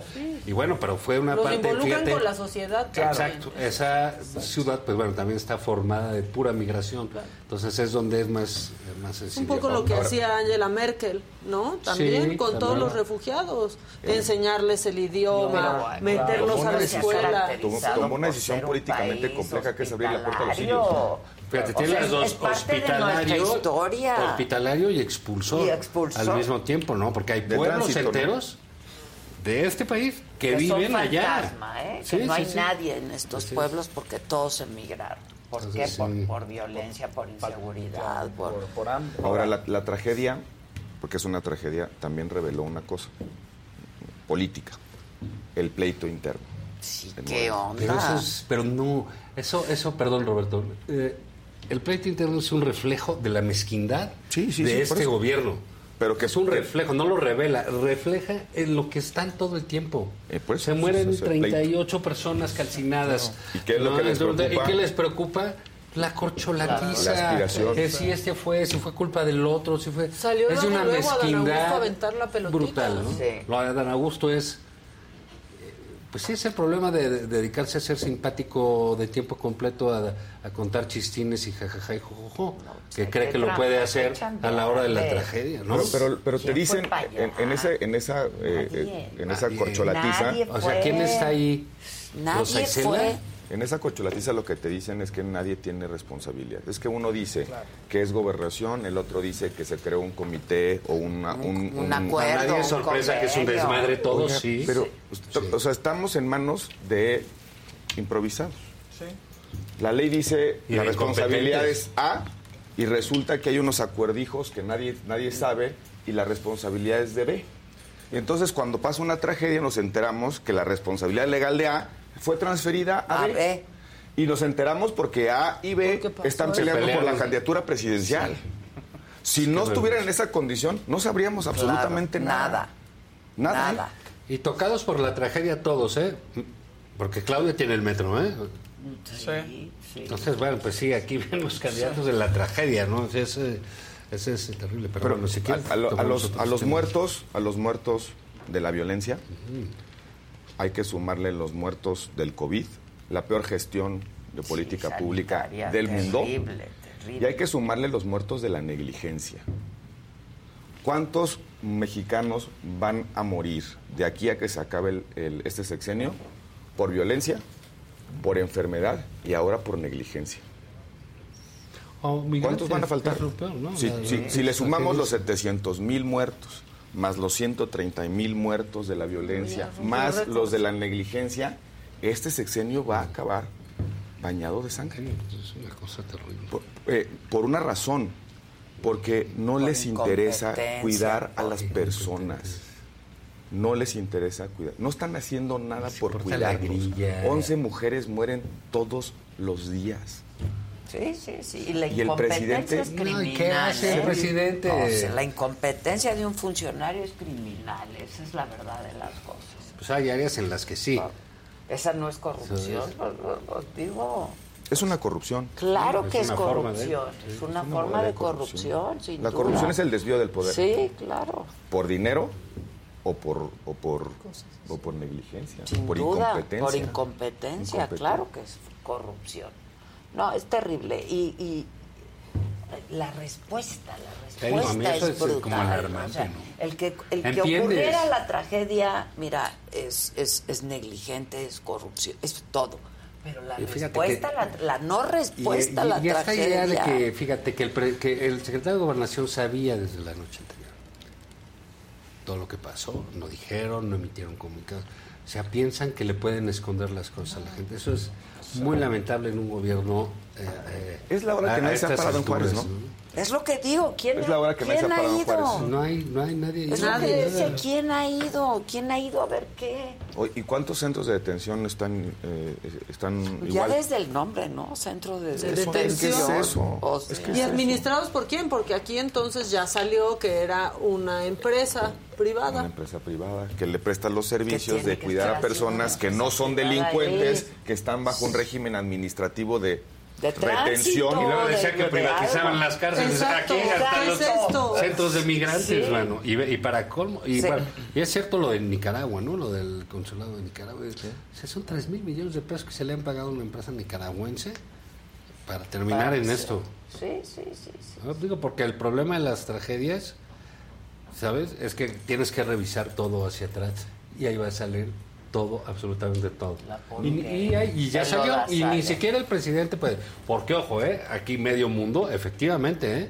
que si ya vimos que el presidente eh, rompió a carcajadas Y, Híjoles, y es que se hizo el indolente. Y Adán Augusto le echó la bola a Marcelo y se fue de gira de candidato. Y para él lo importante fue decir, ese mismo día que él quería ser presidente, ¿qué quieres que pase abajo? Si ya empezaron a meter al del eh, centro de detención, al celador, Pues sí. a la cárcel. Al- Eso sube. Y entonces es donde está saliendo, ah, pues le dieron a tal empresa. Va, va a- va a ser esto lo de todo en este gobierno. ¿eh? Se va a revelar el cochinero que tienen ahí.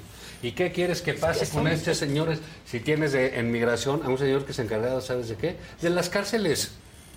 Ni, ni el más De conspicuo. las cárceles. Sí, o sea, no sí, tienes ahí una... Es Oye, ¿y ya fue Juárez la de los derechos humanos?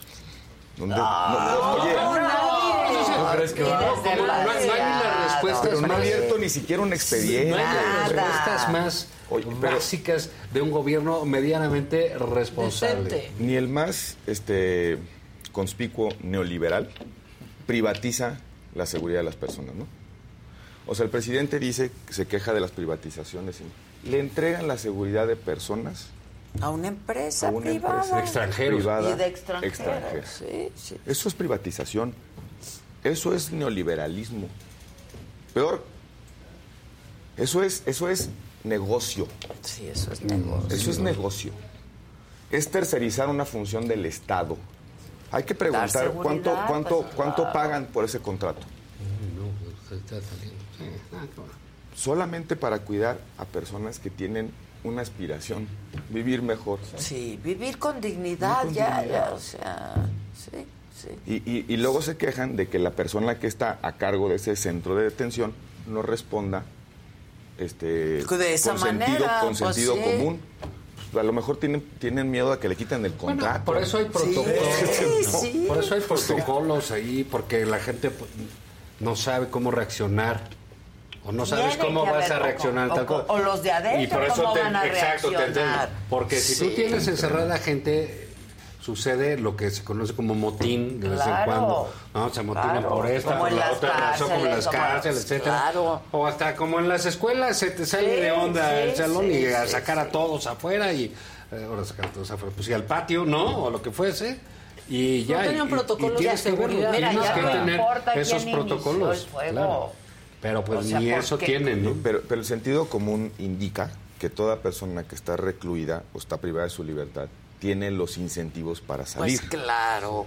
Entonces, en todas las cárceles, centros de detención, el protocolo inicial primero, el, prim- el primario es qué pueden hacer para provocar sus salidas.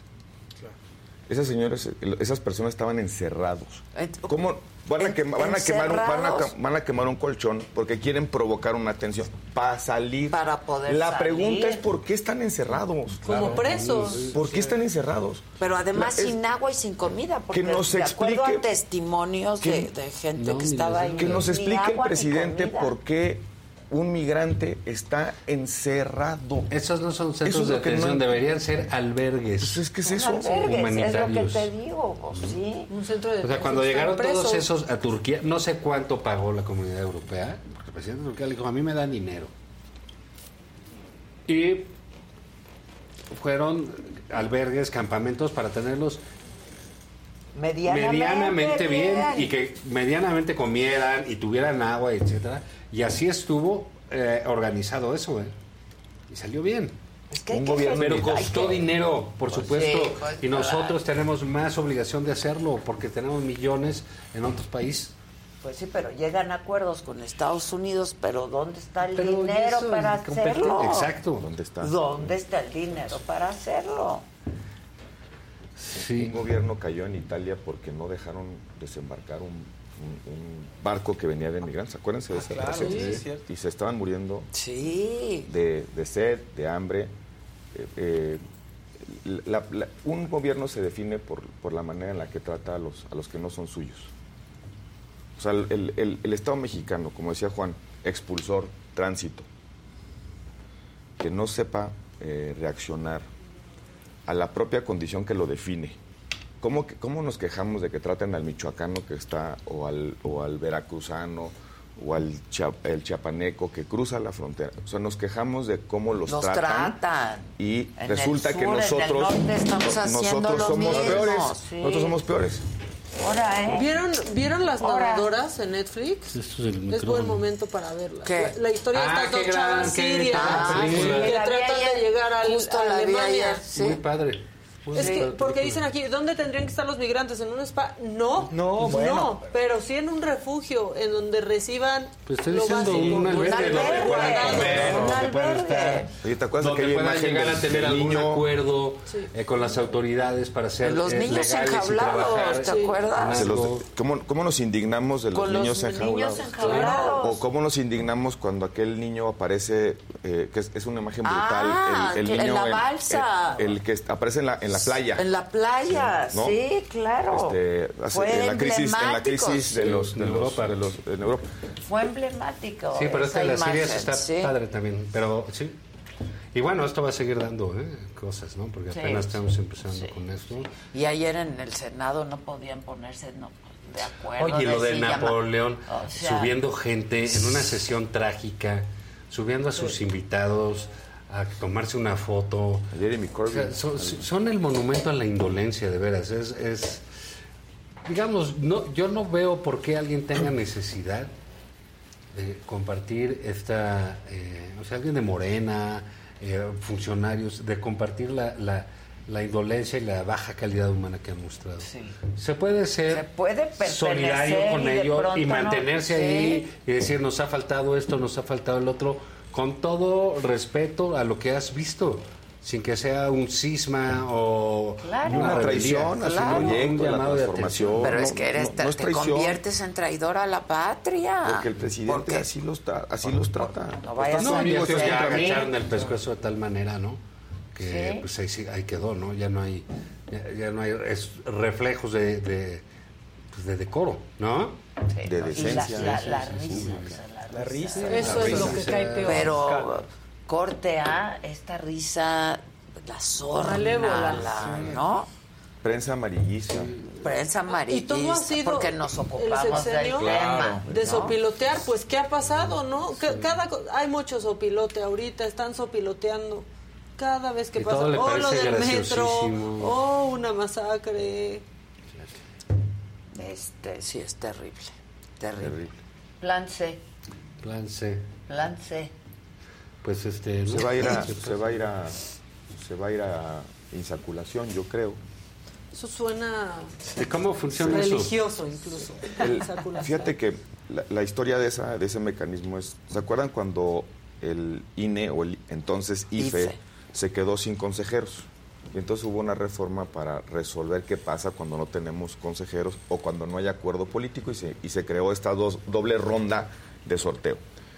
Es decir, si no llega al pleno las propuestas, entonces hay un, un sorteo, literalmente pues, se abre una, una urna, una, sacas. y sacas uno de cinco nombres por cada terna. Si la Cámara no, no insacula, te queda la solución de la Suprema Corte. Es decir, la Cámara si no vota un acuerdo político, va a haber un sorteo. Si a la Cámara no llega el sorteo al Pleno, sortea la Suprema Corte, porque está diseñado Pero para ¿por qué que- no llegaría el sorteo al porque no lo mandes al Pleno, porque no hay acuerdo. Ah, porque no hay acuerdo. Es decir. O sea, toda la idea de que va a terminar en insaculación no es precisamente real. Puedes irte a la corte. Pues, claro. Y- pero, y, ahí, la Corte hay, hay sorteo. pero ahí hay sorteo. Ajá. se ejecuta. Es decir, el comité de selección, el que vimos que está integrado por tres miembros eh, designados por la Junta de Coordinación Política, dos por la CNDH, dos por el INAI, ese comité de selección ya integró eh, cuatro Sus- quintetas. ajá. Son 20. Son 20 nombres, pero son cinco por cada cargo. Exacto. Entonces, si la Junta de Coordinación Política de la Cámara de Diputados no propone al Pleno un nombramiento que se vote por mayoría calificada, hay un primer sorteo en la Cámara de Diputados. Pero si la Cámara de Diputados no sortea, entonces hay un Se la- segundo sorteo en la Suprema Corte de Justicia. Ya. Porque la- el- el- el- el- esta mecánica está diseñada para que siempre tengamos consejeros electorales. Que to- todo, todo apunta a que así Va va, a acabar ser. en sorteo. sorteo, pero de la, en la corte. O en la Cámara de Diputados o en la Corte. Pero vamos a acabar en sorteo. El- La el- cosa es que van a tener que enseñar los otros papelitos, no vaya a ser que... No, va- vamos, vamos- vamos a ver una urna, ¿no? Este, donde van a estar las bolitas, como el- la Lotería Sí, Nacional. sí, sí, y, y quién es el próximo consejero? Fulanito de tal. Que, que dice mucho de nuestra democracia que resolvamos la integración de los árbitros electorales por, Por sorteo. sorteo. Dice mucho de nuestra incapacidad política. Dice mucho. Que no nos podemos poner de acuerdo en que hay unos perfiles que deben ser decididos por su capacidad, por su experiencia, por su historia, por su imparcialidad. Vamos a una urna, a una urna, a sacar una bolita Sí, para sí, ver quién sí. va a ser el próximo. Que bueno, pues un volado. Pues un volado. Sí dice mucho, ¿eh? Dice sí mucho de dice nosotros. muchísimo. Sí, pues sí, claro. dice mucho de nosotros. Sí, sí. Eso va a pasar. Ahora, este, yo, yo tengo una, una, una crítica a la decisión de Edmundo Jacobo. Ah, es justo lo que quería Oye, preguntarles. tanta- lo de tanto in- tanta Jacobo, ¿no? indignación. El INE no se toca. Tanta indignación movilizada. Lo conozco bien porque cuando yo fui representante del- de- en esa mesa, se decía un hombre eh, íntegro, lleva muchos años con mucha formación, estaba en la defensa de la autonomía del INE y los amparos, para que después de, de que se movilizó tanta indignación política, de ahí vienen por el INE, diga, pues yo Pues ya yo me ya voy, me man". voy. Y ahora, ¿cuál es el problema? Designar al, al próximo secretario ejecutivo va a ser de mayoría calificada de los 11 integrantes, de los cuales cuatro vienen, por el por- sorteo. claro, claro. Entonces, los cuatro se van a sentar junto con el, resto del consejo, los 11 integrantes del INE, para nombrar por mayoría calificada al próximo secretario ejecutivo que conduce la administración todo, y la organización del INE. Entonces, si el INE no se toca, ¿por qué renuncia? Sí, yo no, y yo- aparte- yo ¿por qué dije tanto pinche pedo. Todavía ya, dice, ¿se acuerdan de mí? No, pues o sí, sea, Y, y luego dicen, eh, con, con todo respeto a, a- a- a su decisión personal, pero entonces si vamos a acabar en esto, ¿por qué nos dicen que nos tenemos que indignar Claro, claro, y, y- y pronunciarnos en las Claro. redes y en los amparos y tal, para decirnos, ya me voy? Claro. Y- Y ahí yo- te dejo yo- el tiradero. Yo también estoy cosa, de acuerdo, ¿eh? O sea, no, o sea, el señor eh, Jacobo dejó clarísimo que no fue merecedor del apoyo que tuvo. Sí, porque fue un Una apoyo multitudinario, gigantesco. Mira, que lo agradezca ¿No? y que no diga que no es merecedor. Sí, Pero sí, con no, lo no, que no, hizo, si no, no, es merecedor. No, por eso, gigantesco para él, regresa. Y es terrible cuando tú dices, híjole, pues sabes que tenían razón los otros. Sí. Sabes que sí, lo único que demostraste es que fuiste un empleado de tu jefe. Claro. Que era lo Se que te criticaban. Que Pues, sale el jefe a decir, ah, se va y qué bueno, porque, Porque dices, un oye, acto de congruencia no, Para salvar al INE, hay que, hay que dejarle los espacios libres. Oye, regresó con aplausos, ¿no? Oye, no en una sí. suspensión de amparo. Nunca su nombre se mencionó tanto. Toda la discusión era decir, oye, aquí en el INE hay gente De carrera, preparada, de de carrera, carrera. de carrera. Es muy importante que un señor atraviese las administraciones Claro. porque significa esto y esto. El señor Jacobo representa este La asunto y este ¿verdad? otro. Y mira toda esta defensa y todo. Ya, decir, no, ya me voy. Y yo no quería ser famoso y me hicieron y fui parte del debate y me voy con mi jefe. Ay, mira, Sí, pero hay una razón ¿sabes por qué fuiste famoso. Qué pena que se te apoyó. ¿eh? Qué pena. La no lo neta. merecías. No estuviste a la altura del problema. Este, pues ya te vas con tu Sí, amigo. es que los que- Pues mira, ahora sí que bueno, literal, como diría el presidente y sus eh, secuaces, ¿no? Pues disfruten su Pues cheque. sí, Pues sí. disfruten su cheque. O sea, es, es lo que te Claro. queda, neta. No, pero qué mal. o sea, nos dejan a nosotros, y no estoy, no le estoy pidiendo nada en Quedamos, absoluto. quedamos. Quedamos Sí. todos como imbéciles. Sí, sí, sí. Por un acto de soberbia. Oye, ¿no ibas a regresar? Pues mete el amparo y advierte. No, voy a dar mi lucha legal pero por no voy a pero no quedar, me voy a ir. Pero, pero además, Claro. esa- pues, se pueda, él, pues, él era el, el- políticamente era- se puede hacer eso Sí. y más. Él era la, la, digamos, la cara visible de la defensa de muchos funcionarios del INE que pueden perder su trabajo, trabajo como esto, consecuencia del claro. plan B, que era el La desmantelamiento de- del, de las del- del juntas. servicio profesional de carrera. Entonces, que al- a la primera nos diga, pues yo ya me voy, entonces dejo a todos esos funcionarios eh, eh, indefensos, porque era la cara visible. El liderazgo es eso, ponerle Claro. cara a los muchos anónimos Sí, que claro. quieren la misma causa que tú. Le aplaudimos su regreso al Consejo General como consecuencia de una suspensión Y, y extrañó Y así nos 15 pagó. minutos a Lorenzo Sí. Córdoba. Ay, sí, yo me- No puede vivir sin él. Insisto, no le quito un solo mérito a su trayectoria, pero cuando se de- cuando, cuando se debía de, de demostrar la catadura ética, Claro. política y todo lo que supuestamente fuerza, significa, todo. dijeron yo ya me voy. A mí no Y me los Lorenzo que van a llegar y entonces ya me ¿Quién sabe cómo me, va- me van a sacar me la van a tratar a los que mal, llegan? Pero si Es como cuando defender dicen- valores institucionales, Claro, para eso defender te la defendimos continuidad a ti. Y además, Justo ¿qué piensan cuando que se es va a poner esto? perro. Vamos a poner bueno. O sea, ¿qué, qué, qué, qué, qué- qué- qué- qué es esto? Yo. Eh, ¿Dinamarca? Sí. No, no es ¿Todavía Dinamarca, no? ¿no? Todavía parecemos.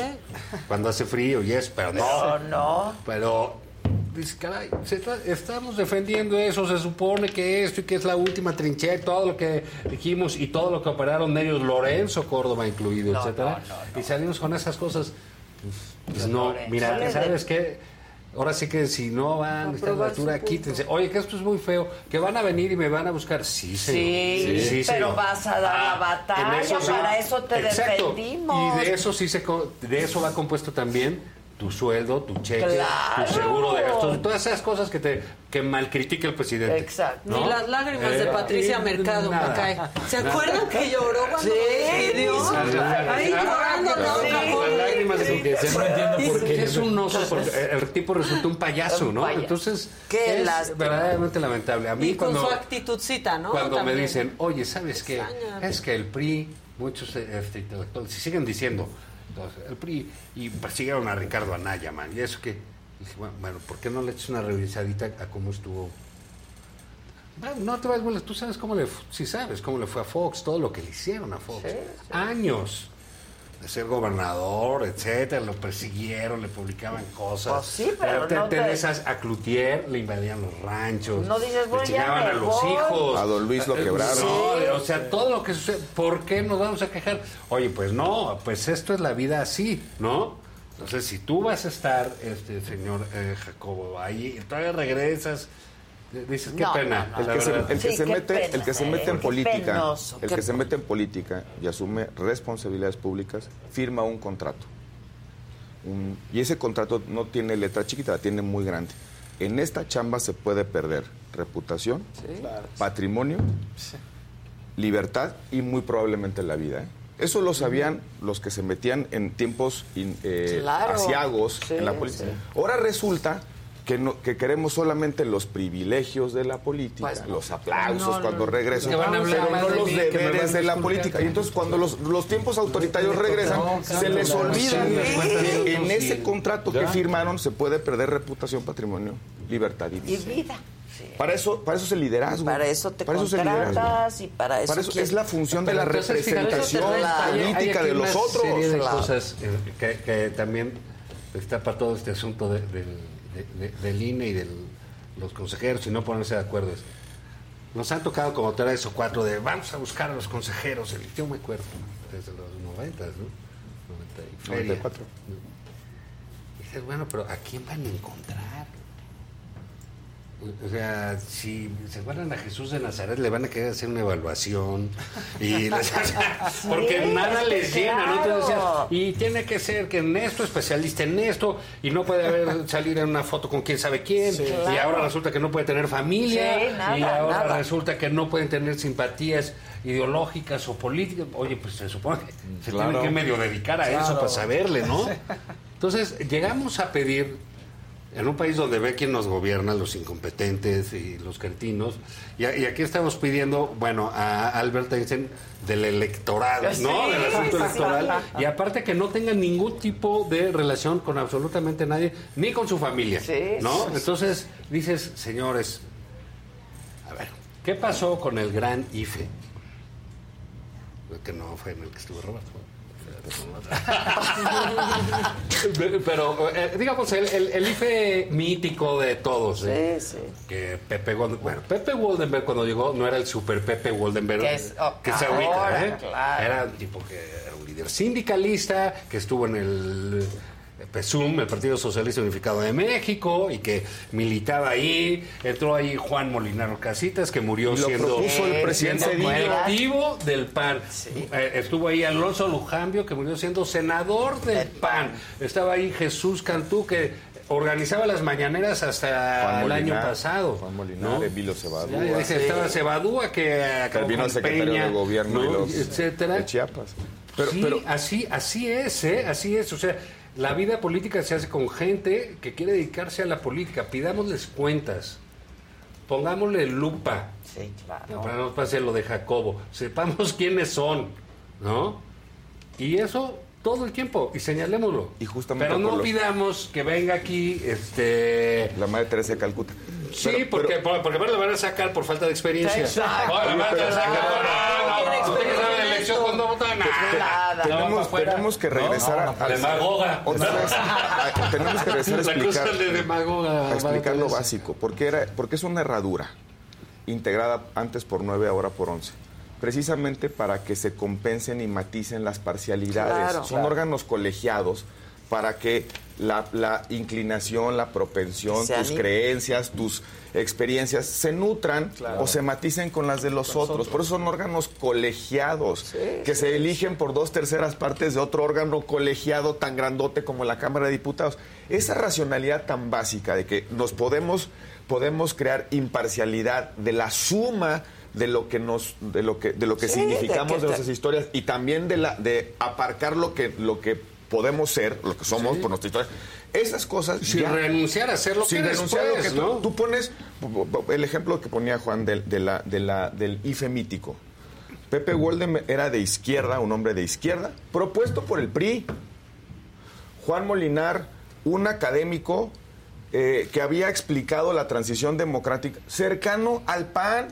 Alonso Lujambio, hijo de uno de los fundadores del PAN. Emilio Cebadúa, este, eh, eh, Barragán, que venía de de, de- Córdoba. de- Oye, Jaime Cárdenas, Jaime académico, Cárdenas, el- el que terminó, loquito, que terminó, este, bueno, que En el pueblo lo robado. no, no, pero además, este, un hombre de izquierda que, que explicó durante mucho con tiempo eso, con sí. sus, con sus textos ¿no? por qué teníamos que voltear a ver antes Manuel. Bueno, ese, ese órgano colegiado le dio neutralidad política a las elecciones. Sí.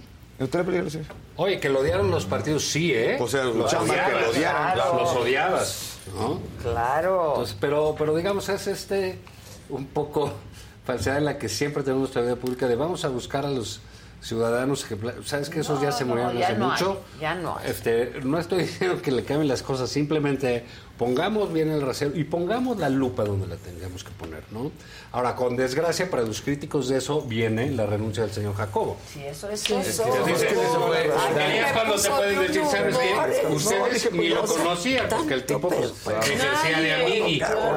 eso no se Oye, hace. yo, llevé, a la marcha, yo, le llevé, yo llevé a la marcha a mi hijo de seis años. Oye, papá, ¿por qué estamos aquí? Estábamos, eh, porque tenemos que defender a estos señores, porque los están, los están acosando desde el poder. ¿no? muerto de la risa el niño.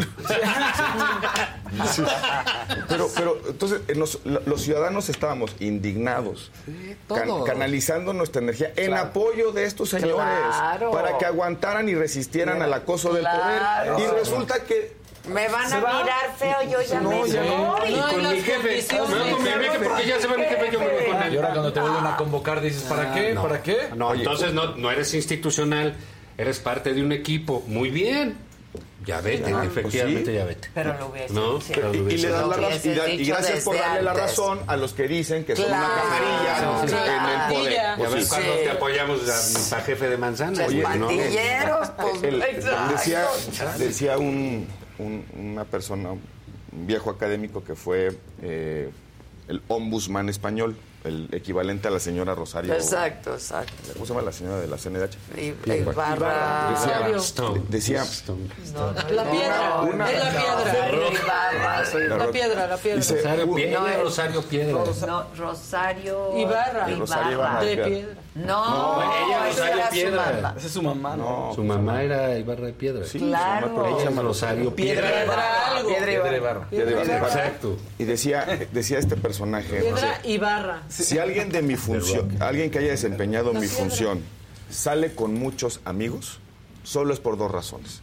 o porque es un mago de la política o porque hizo mal su trabajo. Claro. La función de los árbitros en la pluralidad es y en el fútbol. En el fútbol.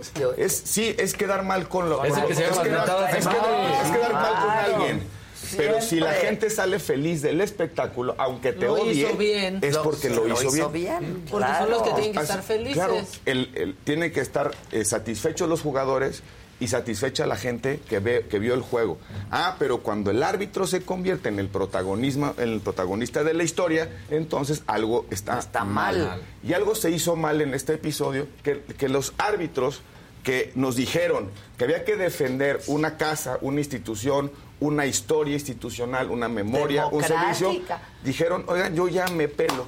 ¿Por qué? Pues porque tan, estos de aquí enfrente son muy malos. Sí, nos tratan nos gruñen, mal. nos tratan mal, nos insultan, nos sacan la lengua. Ay, voy a venir. No, ¿y sabes qué? Me van a cambiar mi oficina y me la van a hacer más chiquita. ¿Y sabes O sea, qué? Que te me van a bajar el sueldo. ¿Y sabes Claro qué? Te que te ganaron. ganaron. Te acabaron ganando. Al final ganaron, claro, claro, porque demostraste No sé, que eras de eso. este, una, sí, Eras de de- este eras de ese tamañito, nivel, sí. de este tamañito, muy mal. Y ahora a ver quién, a ver quién nombran, críticos. a ver quién, Pues quién llega. Que sea, este, ellos no van a poder opinar de eso, ¿no? Aparte, ¿sabes qué? Sí, Ya ahora sí calladitos, ¿No? ahora sí calladitos. No se pudieron esperar tantito. Exacto, era ya. pues, Un pinche año. pues, Nah, no, un no, pinche año. no, Una elección, la elección.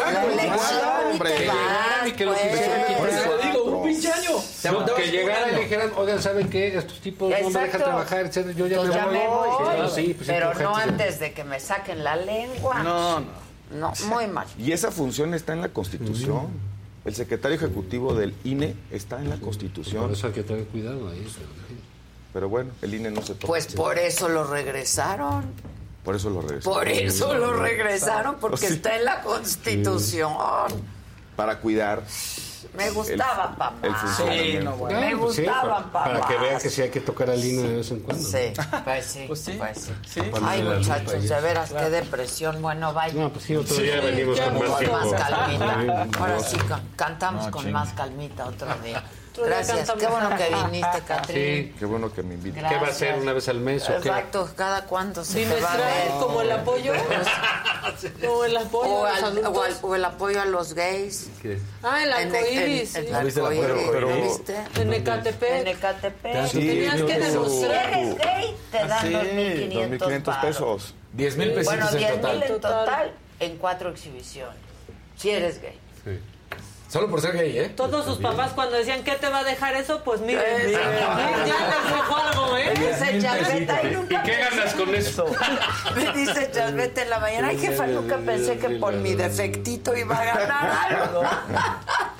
Y no tienes que llevar papeles, Yasbet. Tú y yo No, solo no. nos presentamos Sí, y ya quedó con eso tienen, demostrado. con eso tienen, lo demuestran. Lleven sus papeles. ¿Cómo? Pues Aquí fíjate que es una gay.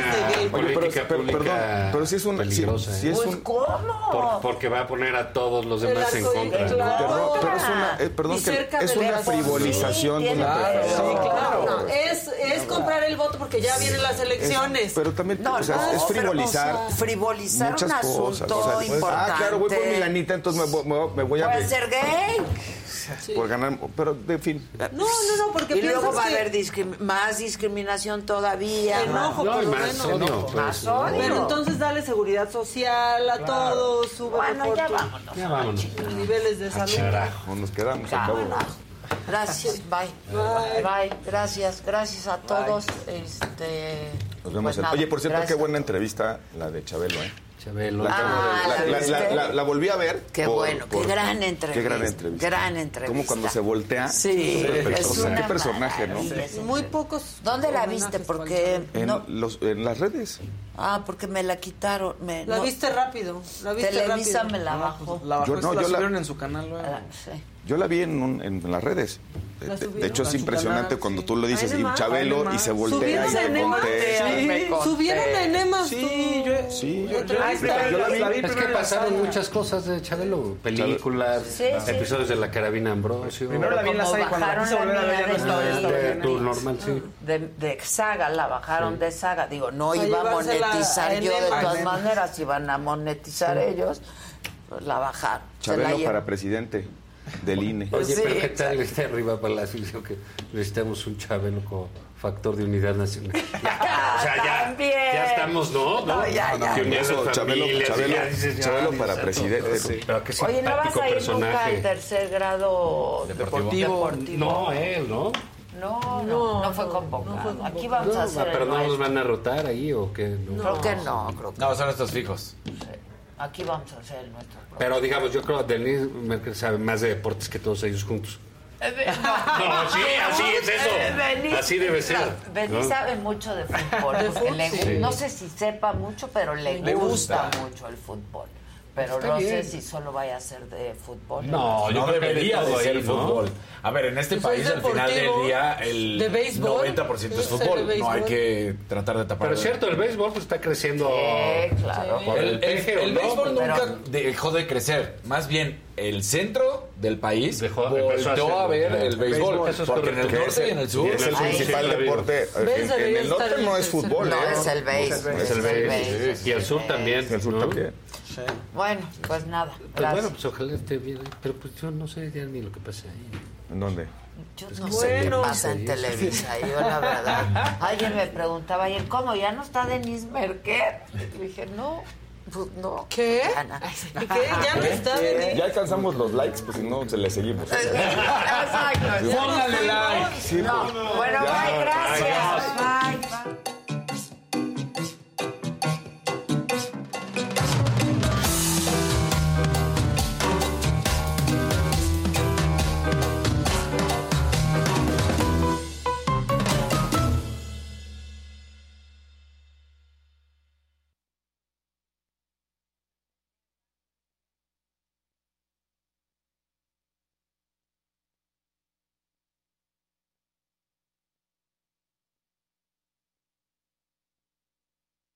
The most exciting part of a vacation stay at a home rental? Easy. It's being greeted upon arrival with a rusted lockbox affixed to the underside of a stranger's condo. Yeah, you simply twist knobs, click gears, jiggle it, and then rip it off its moorings, and voila! Your prize is a key to a questionable home rental and maybe tetanus. When you just want to get your vacation started by actually getting into your room, it matters where you stay. At Hilton, we deliver your key right to your phone on the Hilton Honors app. Hilton for the stay. Con Verizon, mantenerte conectado con tus seres queridos es más fácil de lo que crees. Obtén llamadas a Latinoamérica por nuestra cuenta con Globo Choice por tres años con una línea nueva en ciertos planes al Nemery. Después, solo 10 dólares al mes. Elige entre 17 países de Latinoamérica como la República Dominicana, Colombia y Cuba. Visita tu tienda Verizon hoy. Escoge uno de 17 países de Latinoamérica y agrega el plan Globo Choice elegido en un plazo de 30 días tras la activación. El crédito de 10 dólares al mes se aplica por 36 meses. Se aplica en términos adicionales. Se incluye hasta 5 horas al mes al país elegido. Se aplican cargos por exceso de uso.